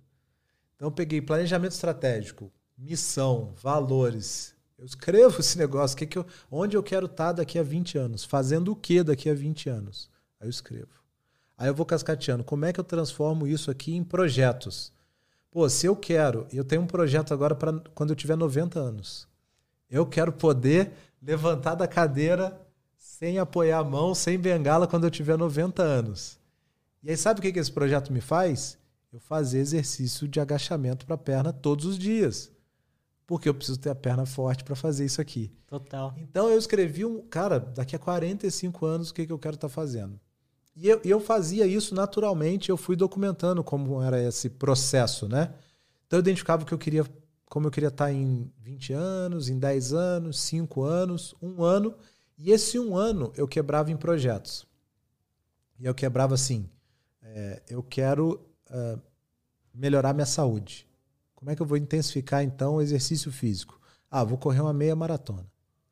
21 quilômetros. Aí eu botava lá 21 quilômetros. Só de eu botar isso que nos, nesses 12 meses, saúde te, tá lá nos 20 anos, consegui continuar levantando uhum. e tal, mas nesses 12 meses está a corrida. Então, para eu conseguir correr uma meia maratona na, nos próximos 12 meses, vai ter musculação, alimentação, sono de qualidade, vai ter tudo isso, treino. Então eu ia colocando essas coisas e executando. Então, e eu não é esqueci. enxergar essas coisinhas como projetinhos. Projetinho. Mesmo, né? É conseguir. Mas o que me mantinha, o que me mantém executando isso e não desistir de ir no treino segunda de manhã às seis da manhã, é saber que como eu quero estar daqui a 20 anos. Eu tenho que conectar o que eu estou fazendo hoje com minha missão, meus valores, igual uma empresa faz. Então, se eu não tiver aí aquele o seu porquê, né, o seu propósito, é tudo a mesma coisa. Pô, onde você quer estar daqui a 20 anos? E o que, que eu tenho que fazer na segunda-feira de manhã para chegar lá? Se eu não conseguir ver essa conexão, eu falo assim: ah, hoje eu não vou, não. ah, para que eu vou ver a contabilidade agora e tal? Aí depois estoura uma bomba, sua empresa quebra porque você não olhou, o contador não estava pagando os impostos. Entendeu? Então você tem que. Eu quero ter uma empresa para, sei lá, vender no futuro isso aqui, virar uma grande marca e tal. Então você tem que ter a contabilidade em dia. Por isso que você está. Daqui a 10 anos eu quero vender o podcast para um grupo que tem um monte de podcast. Quero vender uma participação para eles. Beleza, os caras vão olhar meus números. Então eu tenho que cuidar de todos os impostos, questões trabalhistas hoje. Porque lá na frente isso pode impedir a minha, minha venda da empresa. Se você não conecta esse longo prazo por com o porquê você está tendo a reunião com o contador hoje, você não faz a reunião. Você fala, cara, pois faz, isso não afeta nada meu dia a dia. Então, acho que é muito de trazer isso do longo prazo, conectando com o que fazer agora, entendeu? Seu sonho, sua missão para o hoje. E aí, eu, e aí eu fui descrevendo o que, que tem que fazer, como você transforma isso em projetinhos, em metas e como acompanhar no dia a dia, né? Aí cai numa agenda, listinha de tarefas e tal. Cara, é que. Beleza, você falou, ah, cai numa agenda, uma listinha de tarefas, mas isso é uma coisa que a, a minoria das pessoas fazem, né? Ah, sim, sem dúvida. Sem dúvida. Eu tenho a minha agenda, eu tenho minha listinha de tarefas, mas, tipo assim, tem dias que eu não, não nem abro, sabe? Não sei, acho que tem, é, tem que ter uma coisa que meio que tá sempre relembrando, né? Você costuma relembrar sempre o seu porquê? Eu, eu, eu costumo, cara. Principalmente nesse final de ano, eu tenho que jogar um ano para frente, né? Acabou um ano, então eu falo assim, os próximos 20 anos. Agora eu já vou estar tá pensando quando eu tiver 65 anos. O ano passado foi 64. Então, esse exercício de um ano para frente, um ano para frente, um ano para frente, então, então essa época é perfeita. Dezembro é perfeito. Que aí você pode sentar e divida com a família, divida com quem você gosta é, esses sonhos, esses planos. Aí você divide, pô, como é que eu quero estar? Tá? Eu tenho uma listinha no Excel. Eu escrevo lá. E só de escrever lá, a gente registra no nosso. Você teve um monte de conversa com neurocientista e tal, e eles podem explicar melhor do que eu. Mas você registra na sua mente e você começa a enxergar aquilo ali. Você começa a ter foco para direcionar suas energias naquilo ali. Vou dar um exemplo. Quando você engravida com a esposa e tal, aparece um universo paralelo dos bebês, cara, de roupinha de bebê. Então você fala assim, cara, como que isso existia? Como que essa loja aqui de roupa infantil tá aqui? Eu passo há 10 anos aqui, eu nunca tinha visto. Então é meio essa é a questão do foco, entendeu? Quando você, uhum. cara, tem um, vai nascer daqui a nove meses, vai ter que ter roupa essa criança. E aí você começa a ver loja de roupa de criança que. Cara, isso total. é o foco, isso, isso é o poder do muito. foco, isso é o poder do foco. Você começa a trabalhar numa empresa que seja de varejo grande e tal, você começa a ver tudo daquela empresa. Você começa a fazer o podcast aqui, cara, apareceu um monte de podcast na sua vida, entendeu? Então, tudo que você escreve que vai fazer, o que vai acontecer, você, você direciona a sua energia. Então, a primeira coisa é, faz lista mesmo. Quero trocar o sofá da sala, quero botar um ar-condicionado no quarto. Escreve tudo pequeno ou grande, faz, eu chamo de lista mestra, de tudo que eu quero para os próximos 20 anos. Tem coisa que. Aí depois eu escolho. Ah, isso dá para fazer esse ano. Ah, morar ainda num outro país. Cara, não dá. Eu quero levar minha carreira aqui ainda. Então não vai ser agora. Então você vai estar lá muito mais perto dos 65 do que agora. Então você vai, aí você vai separando e fala, beleza, eu já sei o que eu quero fazer ano que vem. E aí você vem para a agenda, né? Tá, se eu quero fazer ano que vem, por exemplo, o aprender inglês. Uhum. Tá bom. Qual horário do dia eu vou aprender inglês? Aí você marca. Todos os dias, seis da manhã. Aí você bota lá, seis da manhã. Então você acorda, tem que fazer. Ou seu propósito, ou seu, seu inglês não, sabe, não está conectado realmente com nada lá para cima. É, não tem Entendeu? um motivo. Não, não tem motivo. Ah, é inglês porque o Kleber falou lá no podcast que é inglês. Não vai rolar. Você fala, ah, não, quero fazer inglês porque aquela vaga de programador paga em dólar se eu souber inglês, eu consigo ganhar 5 mil dólares, 6 mil dólares sendo programador. Beleza. Verdade. Então agora eu já sei. Então todo dia de manhã eu vou.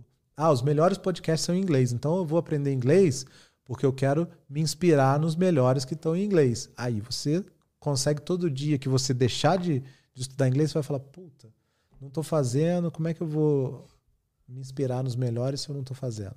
Você falando isso, me parece que tudo meio que volta para o mesmo lugar de de fazer os links, né? De por que, que eu estou fazendo isso. Sempre volta. Não, não tem jeito. Não tem jeito. A motivação sempre nos abandona. O começar, o ano novo, 80% das pessoas vão desistir de suas promessas de ano novo até fevereiro. Você pesquisa. Todo ano fazem, aí fica 79, 82, 85. 80% das pessoas vão prometer no dia 31 de dezembro e lá pelo carnaval já vão ter uh, deixado para trás. Vão prometer alguma coisa, né? É, aí você fala, pô, tem concorrência, é difícil e tal, não sei o quê. Cara, as pessoas nem conseguem seguir os planos mais do que dois meses, cara. Que concorrência que tem? Que concorrência que tem? Cara, todo mundo desiste, cara. Sabe? Tenta ah. colocar. E, e aí Tenta colocar alguma coisa para você se dedicar por cinco anos. Uma coisa só. Sei lá, escolhe. Ah, vou sair do, do zero, vou me dedicar ao judô. Jiu-jitsu, cinco anos. Todos os dias vai ter lá uma hora e meia de treino. Vai ver onde você vai chegar, como é que você vai ficar. Inglês, cara, você vai fazer aquelas provas de TOEFL e vai passar. Uma hora por dia durante cinco anos. Mas se não tiver esse porquê conectado lá, cara, você não vai fazer. Você não vai fazer. É, eu não sei. Eu sinto que eu, eu tô bem melhor nisso ultimamente, de enxergar um pouco do, do futuro. Uhum. Né? Tentar. Ah, como é que eu quero estar daqui a cinco anos e tal. Mas acho que. Não passa pela nossa cabeça isso. Não sei, parece que, tipo assim, ah, sei lá, nem existe daqui cinco anos, sabe? É longe, né? É longe. É, é longe. É um exercício de abstração, né? Porque. E, e pode estar errado, mas eu acho que o exercício por si só é que vale. É você. Tudo isso que a gente está vendo aqui, antes foi criado na imaginação de alguém, né? Então, esse microfone, essa garrafinha d'água, a caneta, o celular, foi. Teve que usar a criatividade. Se você não usar a sua criatividade, se você não botar seu cérebro para trabalhar dessa forma, abstraindo mesmo o que, que você pode ser, o que, que você gostaria de ser, você não vai ser nada. Você vai ficar, deixa a vida me levar. Vai ficar Zeca Pagodinho, aquela música. Vai ficar naquela música ali e vai entrar ano, sair ano, e você não vai entender por que, que não evolui. Porque você não criou nada na sua mente antes de ser. Então você não criou a vida que você queria antes de ter a vida. Ela tem que existir primeiro na sua mente e depois ela vai estar nesse mundo físico aqui. Aquela, tudo esse tema do foco, do direcionar a energia. Se você não consegue imaginar, você não consegue fazer. Então, é, é, fundamental esse exercício de.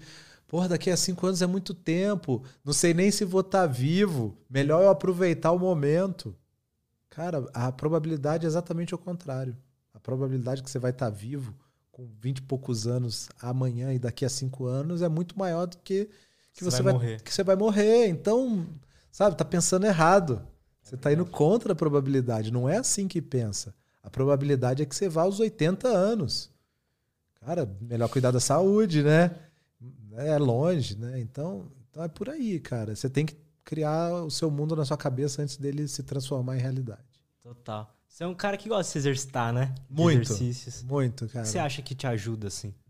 É, Primeiro exercício para mim vem ligado a desafio, né? Eu sou um cara competitivo, então a corrida é para melhorar meu tempo. Quando eu vou jogar tênis é porque eu tenho outro lado, outro lado para ganhar.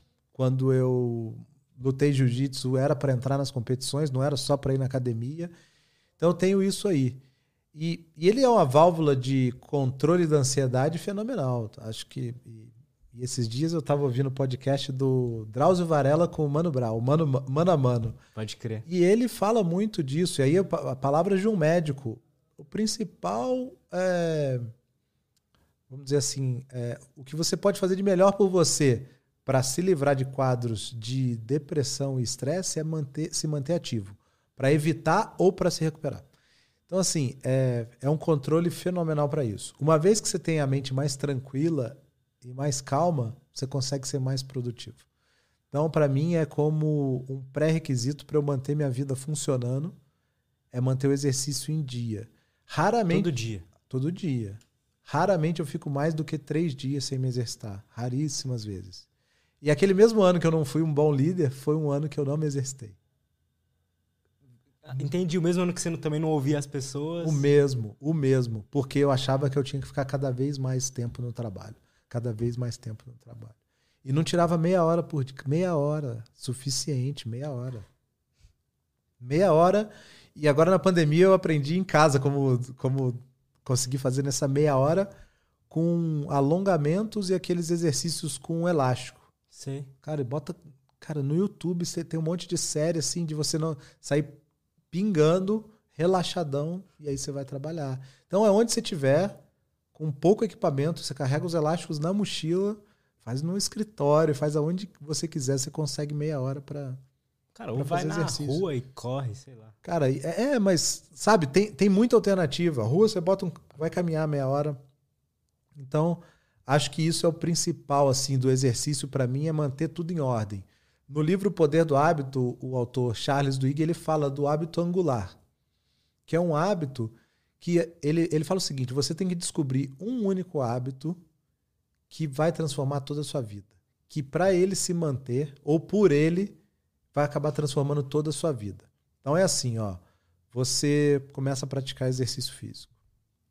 Aí, corrida, para a gente ficar na corrida.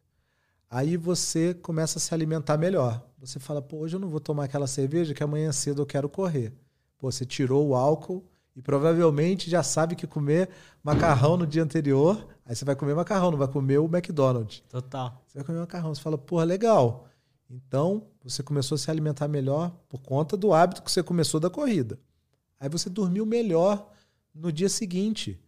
Porque você acordou cedo, você correu, você, seu corpo está cansado, não tem espaço para sua mente ficar remoendo qualquer coisa do dia. Você vai apagar na cama. Acordou cedo, fez exercício, trabalhou o dia inteiro, você vai deitar e vai dormir. Dormiu bem, acordou no dia seguinte bem. Sabe o que vai acontecer no trabalho? Você vai produzir mais, melhor, vai estar mais criativo, com mais energia. Você vai brincar mais com seu filho. Você vai ter disposição para depois do trabalho ler alguma coisa. E aí o que, que vai acontecer? Você vai acabar sendo promovido.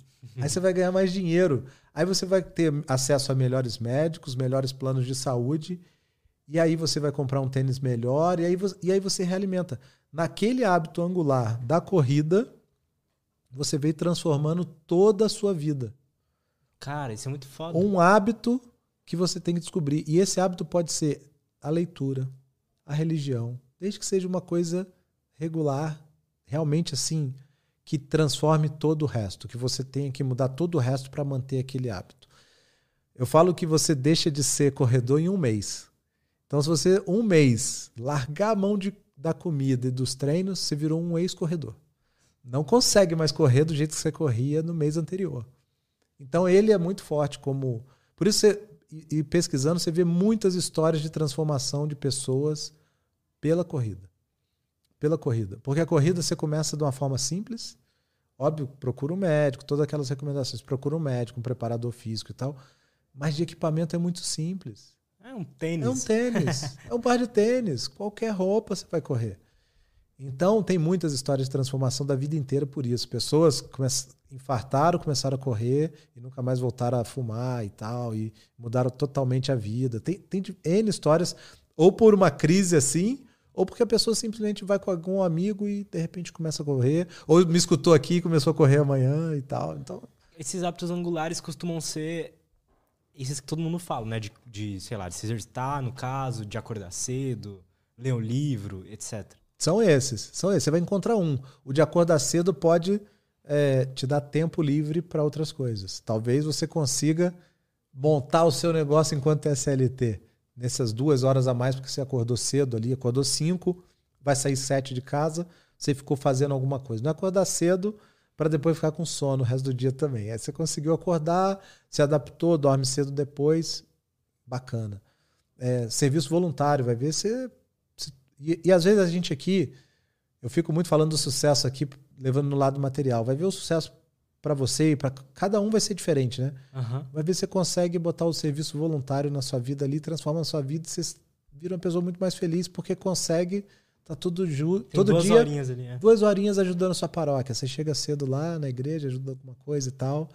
E acabou, resolveu, encaixou a vida, entendeu? Então... Ah, pois é. Eu, você falando, eu comecei a lembrar. Eu comecei a fazer jiu-jitsu faz pouco tempo também. Bacana. E pra mim foi isso, mais ou menos. Porque comecei a fazer jiu-jitsu. Aí falaram, ó, oh, vai ter um campeonato em dezembro. Eu falei, calma aí, vai ter um campeonato, vamos preparar. Aí comecei a me alimentar melhor, comecei a. a, a quando eu fazia musculação, a, a fazer com mais a buscar entender, tá, vou, como que eu posso fazer o exercício de musculação para me ajudar lá? Pronto. Entendeu? E aí eu já comecei a entender mais sobre exercício também, fazer melhor. E chegava em casa cansado depois do jiu-jitsu, eu dormia melhor. Então. Você vai descobrir os alimentos que são melhores, como se recuperar melhor né, de um treino pesado, o que fazer, o que não fazer. Seus limites também, né? É. Então é, é, é, isso, cara. E transforma cara, toda a vida. Se você pega o jiu-jitsu aí, você vai, vai botar uma sequência de musculação para o jiu-jitsu, alimentação, tudo isso vai mudando a sua vida e aí vai realimentando outras coisas, né? Porque você dorme melhor, no dia seguinte você trabalha melhor, Seu humor tá, você tá, tá melhor. mais paciente. A ansiedade, ansiedade né? reduz. Tudo Cara, isso. total. Tudo isso. Como que você organiza a sua rotina assim? Ela é totalmente organizada? Ela, ela é um, um caos organizado, né? Porque não tem jeito. Você tem que ter espaço para o imprevisto, né? Então, é, e você tem que se adaptar. Então, quando você tem o máximo de. Você tem bastante coisa organizada, os imprevistos você aprende a lidar. Mas eu tenho uns horários bem fixos. Assim, a parte da manhã, muito cedinho, é exercício físico, a primeira coisa. Acordar, fazer exercício físico. É, o Rafael, é, meu filho, estuda num colégio muito pertinho de casa, então é deixar ele, trabalho, volta do trabalho à noite, é, ou sai do trabalho, tá ali no home office também, você deixa o trabalho, lê alguma coisa e fica um pouco com a família. E, então é mais ou menos isso todos os dias, né? Exercício antes do trabalho, um tempinho ali muito curto com a família, é, trabalhar, final do dia com a família de novo e algum desenvolvimento com leitura. É óbvio que nesses momentos aqui, às vezes no almoço, puta, casou de, de almoçar sozinho. É raro, mas não estava no trabalho e tal, cada um foi para um lado, tinha outros compromissos. Eu tô sempre com, com o aplicativo do Kindle no celular. Então essa é uma dica bacana de para quem quer aumentar a quantidade de leitura, ao invés de você só abrir uma rede social e ficar girando ali, cara, baixa um leitor digital, ele sincro... você pode comprar o Kindle, que é fantástico, eu tenho, mas você baixa o leitor digital e, e, e tá ali sempre sincronizado com com o livro, um livro que você tá lendo lá no Kindle. tá lendo lá e você fala, pô, fui no médico, no dentista, atrasou. Cara, não perde paciência por isso. Pegou uma fila no correio, teve que botar alguma coisa. Cara, aproveita o tempo. É, isso de aproveitar os minutinhos, principalmente para leitura, é muito bom. Eu achei por muito tempo que eu tinha que pegar um livro e ler pelo menos o capítulo inteiro cada vez que eu sentasse. Ou, sei lá, 10 páginas. 10 páginas, que eu tinha que ler muito. Cara, eu leio uma página hoje feliz. Só deu tempo de ler uma. Pô, o dentista atrasou, abri, li uma, me chamou. Legal, foi mais uma lida. Entendeu? E vai embora. É, não é uma vai competição para saber se eu vou ler rápido ou devagar. E teve um ano que foi meio Ah, uma competição comigo mesmo de ler um livro por semana. Caralho, que Mas loucura. essa é outra história. Mas aproveitar os cinco minutos fez eu conseguir ler um livro por semana. Foi exatamente isso. O, eu li o- um livro de um cara que chama Arthur Bender, um brasileiro. Ele fala de personal branding. E lá, e, e às vezes é isso que eu busco, eu busco um parágrafo às vezes no livro, e esse parágrafo eu tenho ele marcado até hoje. Ele faz a conta, como um bom engenheiro, eu falei, ah, essa conta eu vou testar. De quantos minutos por dia você teria que ler para ler uma média de 250 páginas por semana, o que dá um livro, livro, né? Mais ou menos. mais ou menos. E eu falei, ah, não é possível. 40 minutos por dia para ler um livro por semana? Eu falei, eu tenho 40 minutos por dia para ler um livro por semana. E em 2017 eu fiz isso. Eu li 50 livros naquele ano. 50 livros. E acho que foi aí que começou um pouco dessa exposição nas redes sociais. Eu postei a foto minha com os 10 livros, era a décima semana do ano. E falei assim, ó, décima semana do ano já li esses 10 livros. E aí a galera adorou. E começaram a perguntar dicas. Ah, qual livro é bom? Me indica livro para isso, para aquilo. Como é que você consegue ler tanto? Total. E aí eu comecei a, a falar, pô, tem alguma coisa aqui. E eu comecei a devolver isso pra galera de como é que eu como é que eu tava conseguindo ler tanto. Cara, tem. Você falando sobre isso, sobre a leitura, né? De, de que, porra, 40 minutinhos por dia, ou sei lá, aproveitar os 5 minutinhos pra ir lendo. Você falou também, a gente tava falando sobre. Sobre a questão do, do empreendedorismo, do trabalho CLT e tal. Parece que a gente vai criando mitos na nossa cabeça, né? De que, porra, eu preciso ler 10 páginas por dia, porque o fulano falou. O, o, o cara lá do meu Reels do Instagram falou que eu tenho que ler 10 páginas por dia. Exato. É, e, e isso é quebrar os paradigmas. A gente vai criando essas crenças e chamam de crenças limitantes e paradigmas e tal. É isso mesmo. Por que, que eu tenho que ler um capítulo inteiro? Eu não tenho capacidade de saber, pegar o fio da meada ali, de quando eu leio uma página, saber o que aconteceu naquela página, de ir para a próxima. Que história é essa? Como é? Acho que me limita. Eu tenho cinco minutos, como é que eu aproveito cinco minutos de leitura? Total. Eu posso ler, então eu vou testando, eu, eu vou testando. Alimentação eu testo muito. Eu tenho. Fiz 16 anos de casado agora em novembro. E eu tenho o mesmo peso de quando eu casei. E é um tabu, né? Fala assim, pô, casa engorda, casa engorda. Eu tenho o mesmo peso. se eu não tiver um ou dois quilinhos mais magro. Mas assim, por quê? Porque eu fui com essa monte de disciplina de exercício físico, alimentação e tal. E, fui, e tive que aprender, porque teve época que eu variei para cima. para baixo nunca. mas, mas é por aí. Eu falei, e, e, se eu deixasse, era isso mesmo, né? Você casa engorda. Era isso mesmo. É você só casa engorda. Deixar aí, né? Por quê? Por que eu não posso, 20 anos depois, ter a mesma força, o mesmo corpo do que quando eu estava na faculdade? Total. Sabe? Então, então, eu vou testando, assim, vou lendo, pesquisando e testando meus limites mesmo. É isso. É por aí. Cara, eu, hum. pode falar. Eu ia contar uma coisa aqui que eu falei assim da exposição nas redes sociais e que e que foi uma coisa que aconteceu em dois, por aí em 2017 foi um ano bem transformador para do ponto de vista de o que, que eu estou fazendo aqui, né? Uhum. De, porra, carreira bacana e tal, e adoro, e vou nela mais um tempão, mas eu fui convidado para uma aula na Fundação Getúlio Vargas, na FGV. Um professor me convidou para falar de análise de risco em projetos. E aí eu fui lá naquela aula, era durante a semana eu estava treinando para uma maratona, tinha acordado 5 da manhã, trabalhado o dia inteiro. Eu ia falar nove e meia da noite para aquela turma de, de MBA lá quando eu comecei a falar, eu contei um pouco da minha história aqui, eu contei no início sobre da onde eu vim e tal, contei do tema e abriu para perguntas. Uh, e aí começaram a perguntar um monte de coisas variadas, de carreira, de vida e tal. E terminou aquela aula e eu tava super animado, cheio de energia. Falei, cara, isso aqui foi legal hoje. E aí eu peguei o professor que tinha me convidado e falei, cara, vocês não sei, 10 e meia da noite, eu preciso conversar contigo agora, que eu preciso entender o que está acontecendo aqui.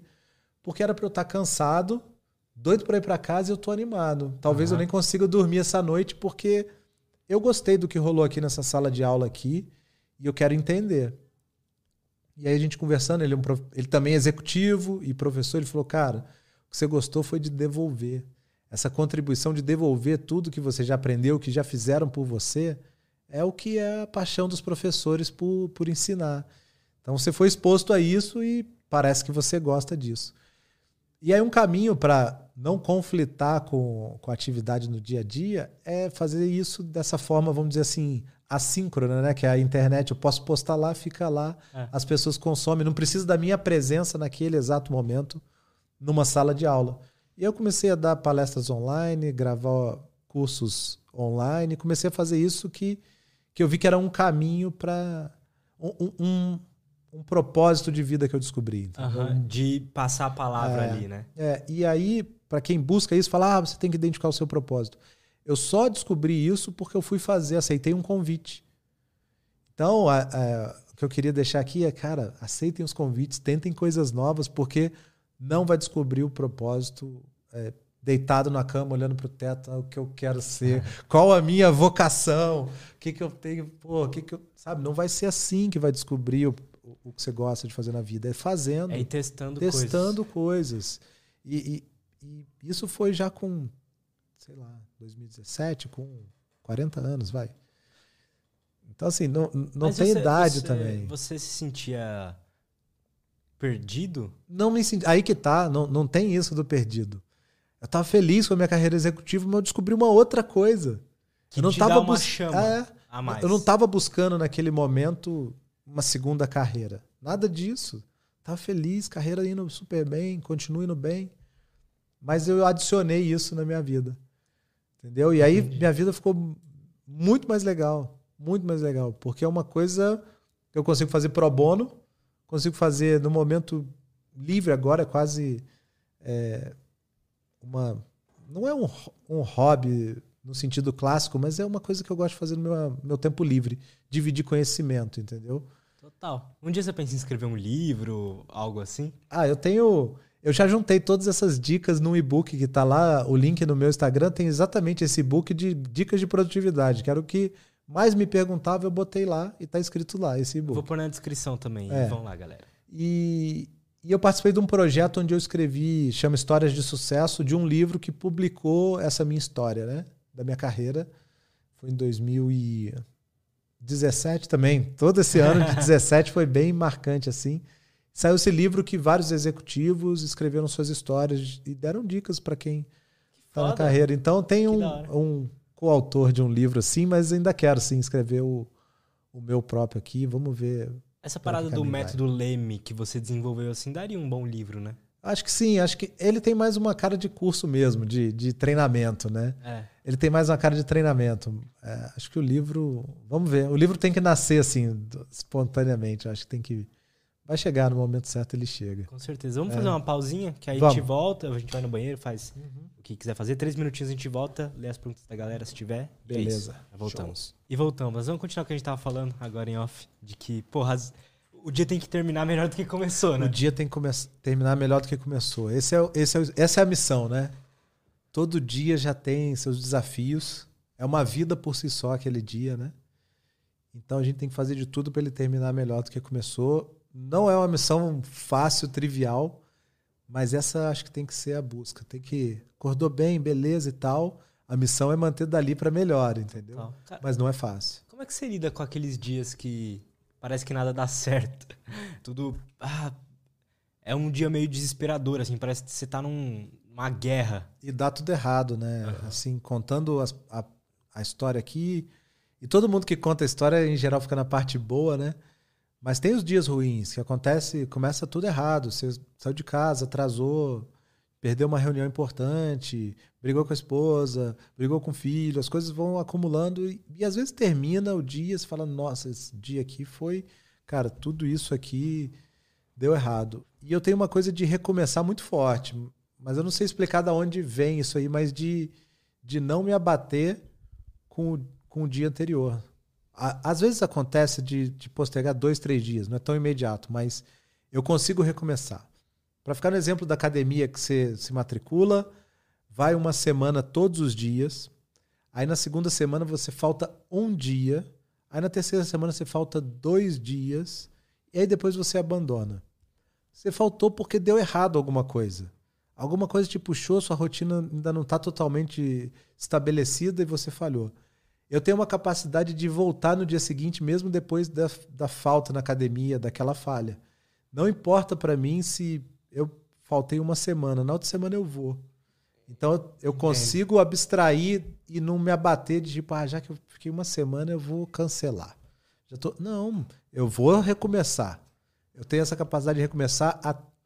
porque estabelecer esses hábitos, essa disciplina, não é assim, vou parar de fumar e parou de fumar, vou parar de algum vício e parou, vou começar a fazer exercício e começou. Não é uma linha reta. Você vai ter, vamos dizer assim, seus, suas fraquezas, seus dias que você vai, sabe, falhar. Você vai falhar.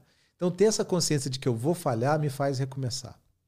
Acho que é autoconhecimento, né? Cara, muito bom de isso. ter essa consciência de que eu vou falhar. Você vai falhar e o que, que tem que fazer quando falha? Recomeça da onde parou. Então, eu, é o que chamam de resiliência também, né? Vão dando esses nomes, mas é recomeçar da onde parou. Não importa, ah, você quer ter um aos 90 anos levantar da cadeira sem, sem precisar de ajuda. Beleza, então uma semana não vai fazer diferença nenhuma nesses 45 anos.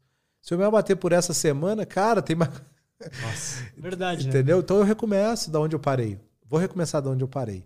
Eu tô para voltar pro jiu-jitsu.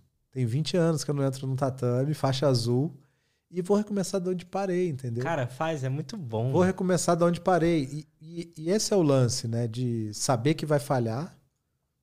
E quando falhar, volta. Volta. E isso, principalmente para disciplina, é muito importante. Você se propõe a ler 10 minutos por dia, uma página por dia, o que seja, não importa. Um dia você vai falhar.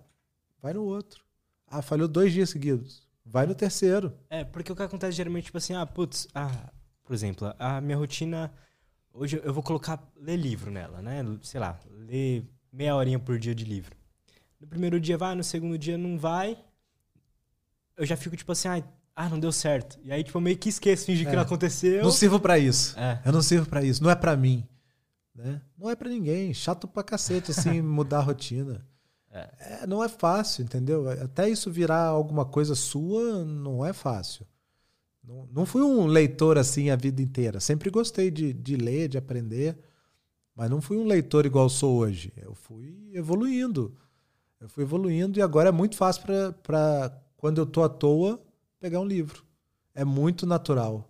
É muito natural. Você costuma sofrer com falta de atenção, às vezes? Lendo um livro ou no trabalho, por exemplo. Você tá no trabalho, você tem que. Você tá fazendo uma tarefa, às vezes você vai e faz outra coisa. Você costuma ter isso? Não, não é uma coisa natural, mas eu sei identificar quando eu tô com, com problema de concentração, né? Concentração boa. É, eu tenho, eu consigo eu consigo identificar bem assim quando tá difícil de concentrar. A leitura é ótimo para isso, né? A leitura é. você tenta ler, fala, não entendi, lê de novo, não entendi. Pera, tem alguma Como coisa. Como é que você lida com isso, assim? O principal momento, o, o principal uh, causa é cansaço. Então eu tenho que descansar, tenho que parar para descansar. A principal causa, eu tenho que identificar a causa, né? A principal causa de, de distração para mim é quando eu tô cansado ou quando eu tô ansioso. Quando eu tenho outro assunto é, na cabeça, é muito fácil eu me distrair. Né? Você está preocupado com. E nós somos um só. Então, se você tem algum problema extra-trabalho e você tiver que estar tá concentrado no trabalho, é muito difícil. É. Aquele dia vai ser um dia e aceita. Aceita que é um dia que sua concentração vai estar tá mais baixa. Então, a dica é autoconhecimento. Você entender, fazer uma análise rapidinho. Pô, por que está tão difícil é, terminar esse Excel aqui, esse PowerPoint. Não, porque toda hora minha cabeça vai pô, no filho que tirou nota baixa, que eu tenho que fazer alguma coisa aqui, que vai ser reprovado e tal. Entendo. Então, é, e aí quando eu faço essa autoanálise rapidinho assim do que é, falo, tá bom, o que eu posso fazer agora? Agora que eu estou no trabalho. Não, não posso fazer nada. Ele já tirou a nota baixa. Então deixa isso num cantinho aqui. Depois que eu terminar essa tarefa, eu volto para aquilo e tento fazer alguma coisa. Então, essa parar, refletir, entender por que que tá. E quando é cansado só de sono, cara, tira um cochilo, Dorme, né? vai. Né? É, tira um cochilo, dá uma descansada, toma um café. Acho que é identificar a causa. Você acha que ficar racionalizando assim, né? Ser uma pessoa mais consciente, entender, tá, por que, que eu tô me sentindo assim? Por que, que eu não, não terminei aquela tarefa? É algo que a gente tem que começar a fazer mais? Tem. Você faz isso bastante? Tem, faço. Faço bastante. E quem não consegue fazer sozinho, eu recomendo que busque uma terapia. Então, assim, ah, como, como que eu aprendo a fazer isso de verdade? Que ficar remoendo as coisas, os problemas e tal, é psicólogo. Vai, cara. Tem maior tabu de que, ah, só pra gente doida e tal, não sei o quê, não sou. Se eu falar que for no psicólogo, eu sou uma, pessoa mais fraca e tal, mas acho que a recomendação é, vai, tá numa crise, tá em alguma coisa, quer entender, quer se conhecer um pouquinho mais, vai lá. Vai que, que, que ajuda. Então, tem que, tem é. que. E aí depois você aprende essas técnicas, e aí você, com, com algum tempo, tem gente que é mais rápido, tem gente que vai ser mais demorado, você aprende e fala, pô, beleza, agora eu já sei como, Total. como racionalizar a situação, papel e caneta, escrever assim. E, e lembrei de uma coisa que eu faço bastante, assim. É aquela pergunta do que o pior que pode acontecer comigo. Essa pergunta é fantástica porque você está ali vamos dizer que você foi mal num, num mês, recebeu um feedback do, no trabalho, para ficar no trabalho, ou a esposa brigou com você. E aí você tá com aquilo remoendo e tal, você é demitido, ela quer se separar. Uhum. Aí você escreve, começa a escrever quais as piores coisas que podem acontecer se eu for demitido. Quais as piores coisas podem acontecer se eu me separar. E aí você escreve, e aí você põe no papel aquilo e lê em voz alta para você, você fala, cara, o pior que pode acontecer se eu for demitido é ter que começar a procurar emprego. Você não consegue achar nada pior. Você fala, pô, é só isso? Beleza, bora para cima. Deixa aquele feedback para trás, continue entregando no seu trabalho e pode ser que nunca vai ser demitido. E aí você tirou aquilo da frente. Pode ser que você entendeu de um jeito e foi só uma forma direta do, de quem te deu feedback falar e ele nem passou perto de uma situação extrema de uma demissão. É porque parece que a gente, por exemplo, no caso de ser demitido, a gente olha com igualdade a, a morte, a né? morte, a morte, a morte e eu acho que tem um tema de principalmente quem nunca foi é da vergonha. Fala assim, o que que eu vou falar para ficar amplo, para a sociedade que eu fui demitido. Como é que eu vou explicar? E no próximo emprego, quando eu for fazer entrevista, por que, que, eu, que, que eu vou explicar? Então tem um, tem um o medo da. É quase compara ao medo da morte, mas de uma vergonha tremenda de. Pô, não fui competente. O que, que eu vou ter que explicar, né? Daqui para frente, uma demissão. E não tem nada disso. Às vezes você reduziu o quadro, acabou. Às vezes não era para você aquele lugar, acabou, vira página. É. Acabou, entendeu? Vira. Então, então escrever o pior que pode acontecer nas diversas situações de, de ansiedade ajuda a racionalizar. Essa pergunta para mim é Muito bom isso, É, eu uso Vou bastante. começar a usar. O que de pior pode acontecer se se esse podcast não for pro ar, né? Que você se comprometeu com a audiência e tal. Qual seria a pior coisa? É. Tipo, cara, beleza, então vamos fazer bacana aqui que vai dar certo. Você e tal. começa a Tira- perceber que, tipo assim, poucas coisas na vida importam muito, né? poucas coisas. Você bota tudo em perspectiva e vê que. E ajuda a te dar caminhos, a te dar solução. Quando você bota no pior, aí você fala, tá bom. Então o que, que eu posso fazer? O pior é isso? O que, que eu posso fazer para tratar isso? O pior é ter que procurar emprego na segunda-feira. Beleza. Aí você começa, como é que procura emprego?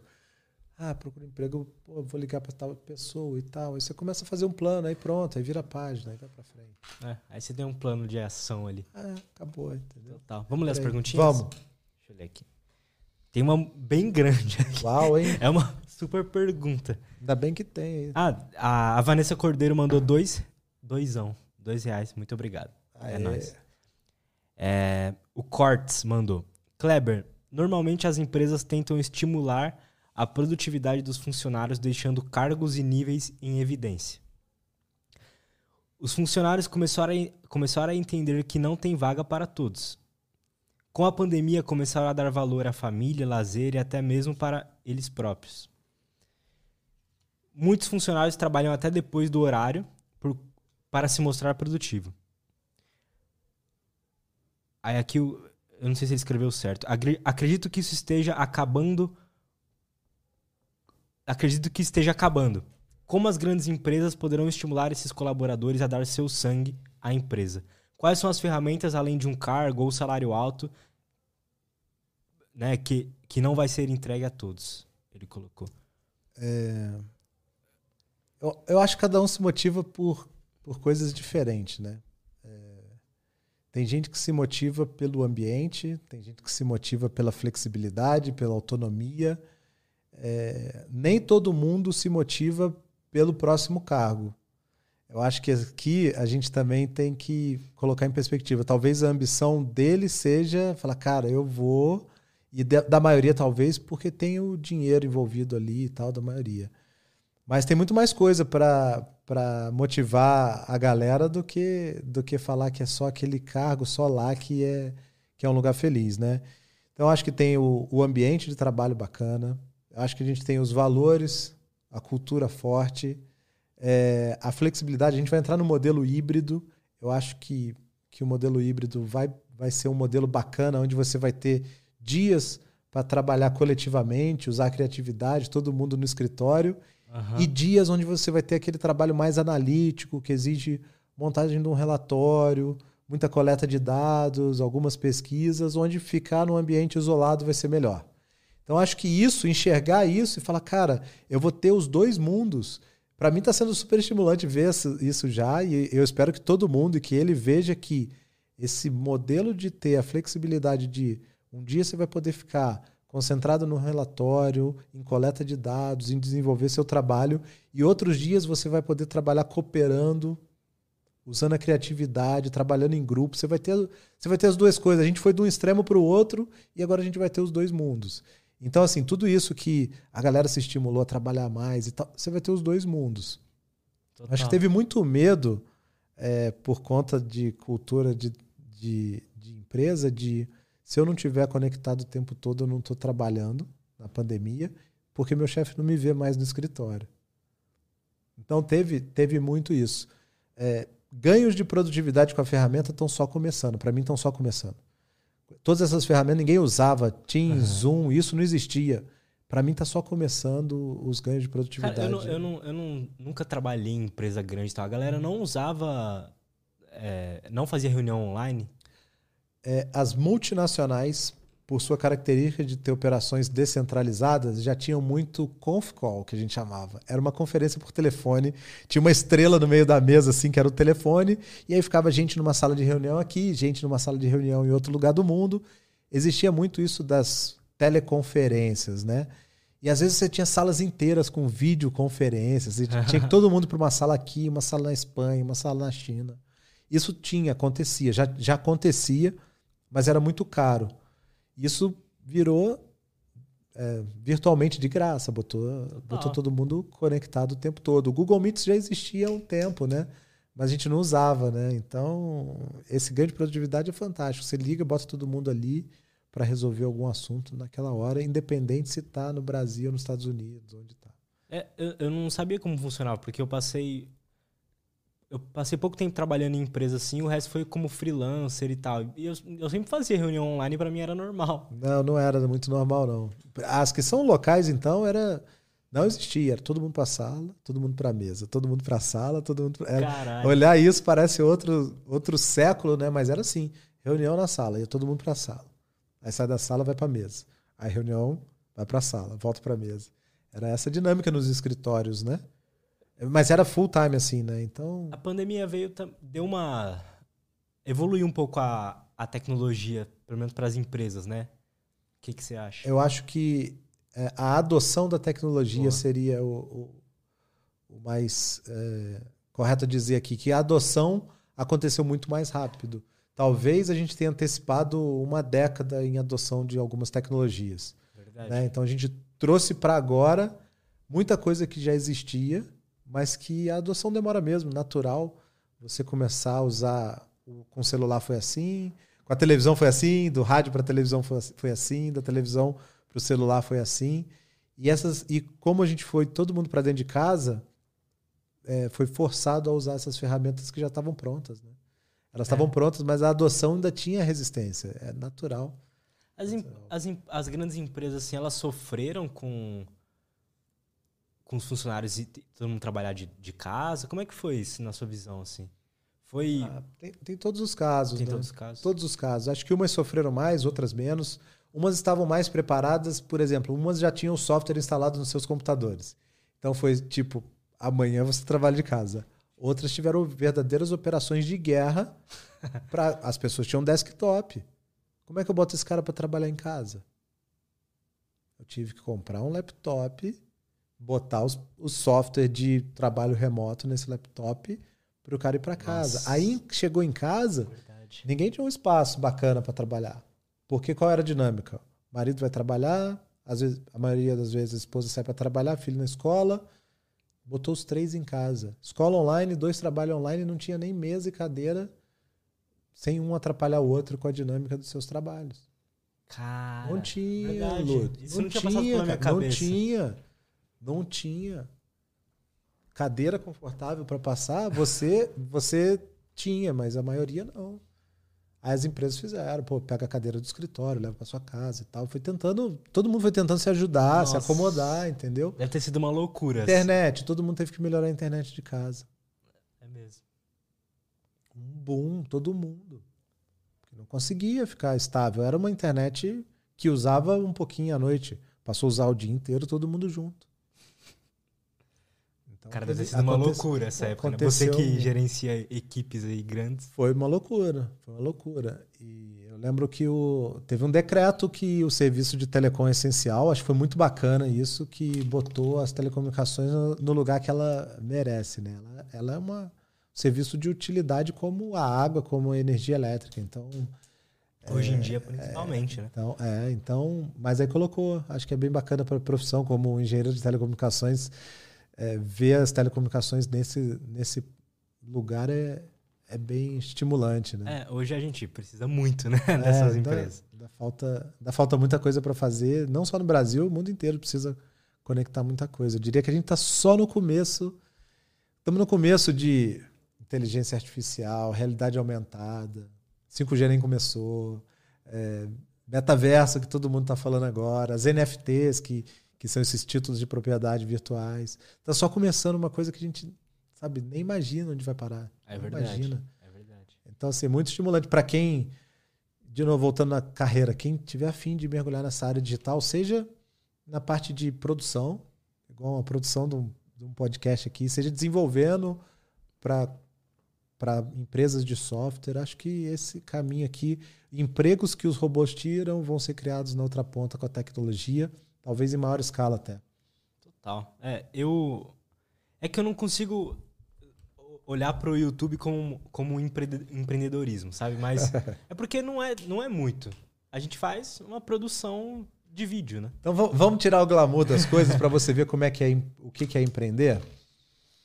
Empreender não é abrir uma empresa. Empreender é tirar qualquer coisa do papel. Para mim é tirar qualquer coisa do papel, seja na sua vida, seja na empresa que você trabalha. Então a atitude empreendedora é muito mais importante do que o empreendedorismo para mim. Então para você, mont... olha só que bacana que você montou aqui, deu um trabalho, teve dia, teve, teve projeto, teve planejamento. Tudo que você transforma passou por um empreendimento. Né? Quando você fala é, um empreendimento, você fala, cara, nasceu um, um prédio, aquele empreendimento ali comercial. Então você empreendeu na hora que você coloca essa mesa, o microfone, todos é, os é equipamentos, é você empreendeu. Entendeu? Você pode falar assim, tá bom, não é, não é minha fonte de renda. É diferente, não é minha fonte de renda. Legal. Mas você empreendeu fazendo isso. A gente tem que separar a questão do empreender com a renda. É, é transformar. Para mim, é, tirando o glamour, é transformar uma ideia em realidade. É Ponto. verdade. Tava só na cabeça, né? Agora tá Cara, tá o que é o que é não importa. Se é na tua casa, você tem habilidades com serviços manuais, você fez a mesa da sua casa, cara, porra, empreendeu. Total. Entendeu? Isso é empreender. É essa atitude que leva para frente. E se você consegue ter essa mentalidade dentro da empresa que você trabalha como CLT, você vai muito longe, muito rápido. Você cuida daquilo como seu, pronto. Primeira coisa é, tá cuidando como seu, sua atitude empreendedora vai estar tá colada nisso. Porque aí você vai cuidar dos desperdícios, vai querer ter ganhos de produtividade. Total. Eu tive, quando eu trabalhei em, numa empresa assim, eu tinha um gerente lá que eu, eu considerava ele muito bom, e eu percebi que ele tinha exatamente isso. Ele levava a empresa como se fosse dele, assim. Não tem outro caminho. Como se fosse dele. Para mim não tem outro isso. jeito. Não tem outro jeito. Para mim é isso que faz a diferença. Total. Bom, vamos para a próxima pergunta. O Cortes Bilionários mandou uma pergunta para o Kleber. Quais as diferenças de liderar apenas pessoas por meio do, do digital e no mundo físico? Quais os prós e contras desses dois mundos de liderança? Só pelo digital, acho que eu ainda tenho que aprender, viu? Que eu acho que eu meio tenho misto ainda na minha vida. Eu tive algumas experiências pequenas de equipes que eu, que eu, que eu lidei que estavam no México e na Índia. Não era exatamente esse mundo aqui digital, talvez, que, que o Cortes Bilionário está falando, mas você tem que conseguir medir a produção. Né? Eu diria assim, se você, você tem que ter um número para medir. Né? Você tem, tem uma entrega muito clara para medir. Quando é totalmente remoto, é, você tem que ter quantificar.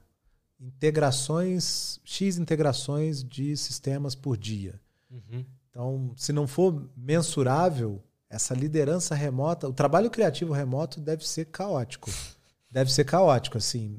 Deve ser muito difícil de medir se você produziu no final de uma semana quando você está falando de criatividade. Uhum. Mas quando você está falando de produzir coisas, é, programadores têm que entregar X linhas de código por semana. Pô, beleza, o código está funcionando. É difícil, entendeu? Uhum. Eu posso então, fazer um monte de linha é, de acho código. Que, acho que eu vou ficar com Total. essa aí para eu estudar aí como melhorar minha liderança digital. É, hoje, hoje tipo, metade da minha equipe é, é remota para os outros canais que a gente tem. E só que é, é bom de lidar com a remota justamente porque assim, ó, a equipe, essa equipe remota, ela fez esses vídeos e esses vídeos me deram a X quantidade de, de dinheiro. Então é fácil mensurar o quanto que eles estão produzindo ou não. Pronto aí. Você sabe muito um mais que eu para medir isso aí do digital. Mas eu tô no mas, é, outro... é, mas não, mas é o que, é o que você falou. É. Tem, um, tem um número ali, né? É. Para medir. No meu, no meu caso é mais fácil porque eu, mostra lá, o vídeo é, te deu tanto de dinheiro. Então. É, seu tá. resultado foi bacana. Pois é. O, o Cortes mandou mais uma. Só mais uma, Lutz. Aí ele mandou um emoji assim. Pergunta se ele já leu o livro Pipeline da Liderança. Já. Do Han Charan. É essa? Han Charan. Se leu o que ele achou. Para mim é a Bíblia da Liderança. Fundamental. A Bíblia da Liderança, considero também. Ele mostra desde o seu primeiro nível de liderança e os seus papéis, como vão evoluindo até ser um grande líder de corporação inteira. Então, é ali é, é, é, leitura obrigatória para quem quer crescer dentro da empresa, que eu acho que foi uma pergunta dele também. Quem quer assumir postos de liderança tem que entender aquela escadinha. Então você, primeira função de líder, você vai ter engenheiros, analistas embaixo de você. A segunda função de líder, você vai ser líder de líderes. Muda, né? Porque Verdade. você está liderando é, pessoas operacionais, vamos dizer assim. Produzem vídeo, é, colocam legenda e tudo isso. Aí, de repente, você está liderando outras equipes, você está liderando gente que toca um projeto inteiro. Você está liderando um gerente de projeto. Você está liderando um gerente de engenharia. Você é líder de líderes.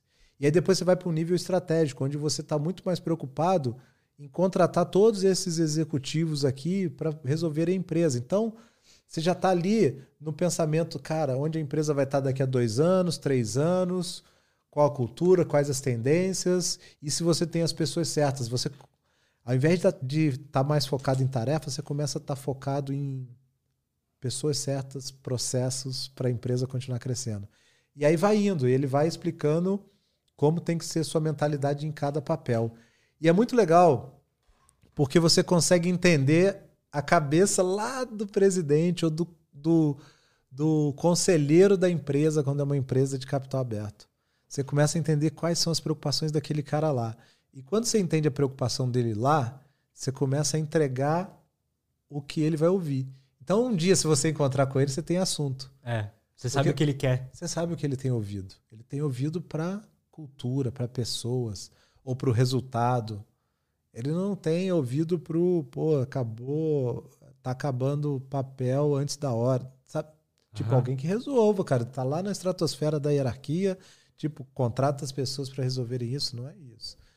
Então, acho que, acho que é fundamental esse livro, eu adoro. Cara, interessante. Fiquei com vontade de ler Porque agora. você que quer montar um, um império digital, você tem que entender você lá no topo, qual estrutura você tem que ter para baixo? Então serve para você montar uma empresa. Você fala assim, tá bom, se eu quiser montar uma empresa hoje e ela vai chegar a ser uma empresa global, qual a estrutura de liderança que eu tenho que ter nessa empresa? Tá ali, tá no livro, de cima a baixo, desde o primeiro líder até o presidente de global. Cara, interessante. Parece um livro da- foda pra caralho. É, Eu vou ler. todo mundo é, Interessante. que tá ali no- querendo montar uma empresa, alguma coisa, ou tá inserido trabalhando numa empresa, deveria ler. Da hora. Pipeline da liderança. Muito bom. O Matheus Eller Santos mandou mais uma aqui. Boa tarde, sou muito tímido. Será que tem como passar pelo menos dois, livro, dois livros que você acha bom para ser comunicativo? Como fazer amigo e influenciar pessoas. Não precisa nem de dois. Pode ficar só com esse. Nem perde tempo com outros. É um livro sobre re- construir relacionamentos. Acho que esse aí é de comunicação. Eu tenho- é- Sendo sincero, me favor. abrindo aqui, eu tenho preconceito com esse livro, mas É eu- o nome. É. É o nome. Porque o influenciar parece. A gente parece que é só traduz- pra venda, sabe? Não, e tem outra coisa. Pode ser isso, ou traduz como manipular na nossa cabeça. Justo. O influenciar, eu traduzi por muito tempo esse livro e demorei para ler esse livro, porque eu traduzia como manipular e que manipular é uma coisa má. Entendeu? Então esse livro eu tinha um baita preconceito com o título. Mas assim, anos olhando para ele e não pegava para ler, não pegava. Por conta dessa palavra, influenciar pessoas. Eu falei, cara, eu não quero influenciar pessoas. Isso é coisa do mal, entendeu? Eu vou ficar manipulando para fazerem o que eu quero e tal. Um livro sobre comunicação. Meu resumo é, é um livro sobre comunicação. Como você se comunicar melhor seria o título correto, mas é muito impactante essa, esse como fazer amigos e influenciar pessoas. Fala, caramba, É impactante. eu vou fazer aquele cara querer ser meu amigo, eu vou manipular ele para fazer o que eu quero. Então eu tive também, natural. É, Natural. é- a maioria, da- é, se não 100% das pessoas que leem a- essa, esse título dá uma afastada de primeira. Boa. Dois livros aí que eu tenho que ler, então. em duas semanas. cara, Boa, já botou muito mesmo. obrigado, cara, pelo Valeu, papo. Gostei cara. muito, aprendi Show. muito também. Espero que a galera eu adorei a experiência estar aqui com você também. feliz. Adorei. Quer mandar uma mensagem final pra galera te seguir lá? Ah, galera, quiser seguir, o projeto que vocês vão me ver nas redes sociais é o Café com Kleber. Então vocês vão ver arroba Ca- Café com Kleber no Instagram. Tem tudo lá, me acompanha nos stories, manda as perguntas, eu abro uma caixinha todo dia. Todo dia você faz caixinha? Todo dia eu faço uma caixinha. É mó legal fazer caixinha, né? É, Eu preciso pô. fazer mais. Porque é, é assim.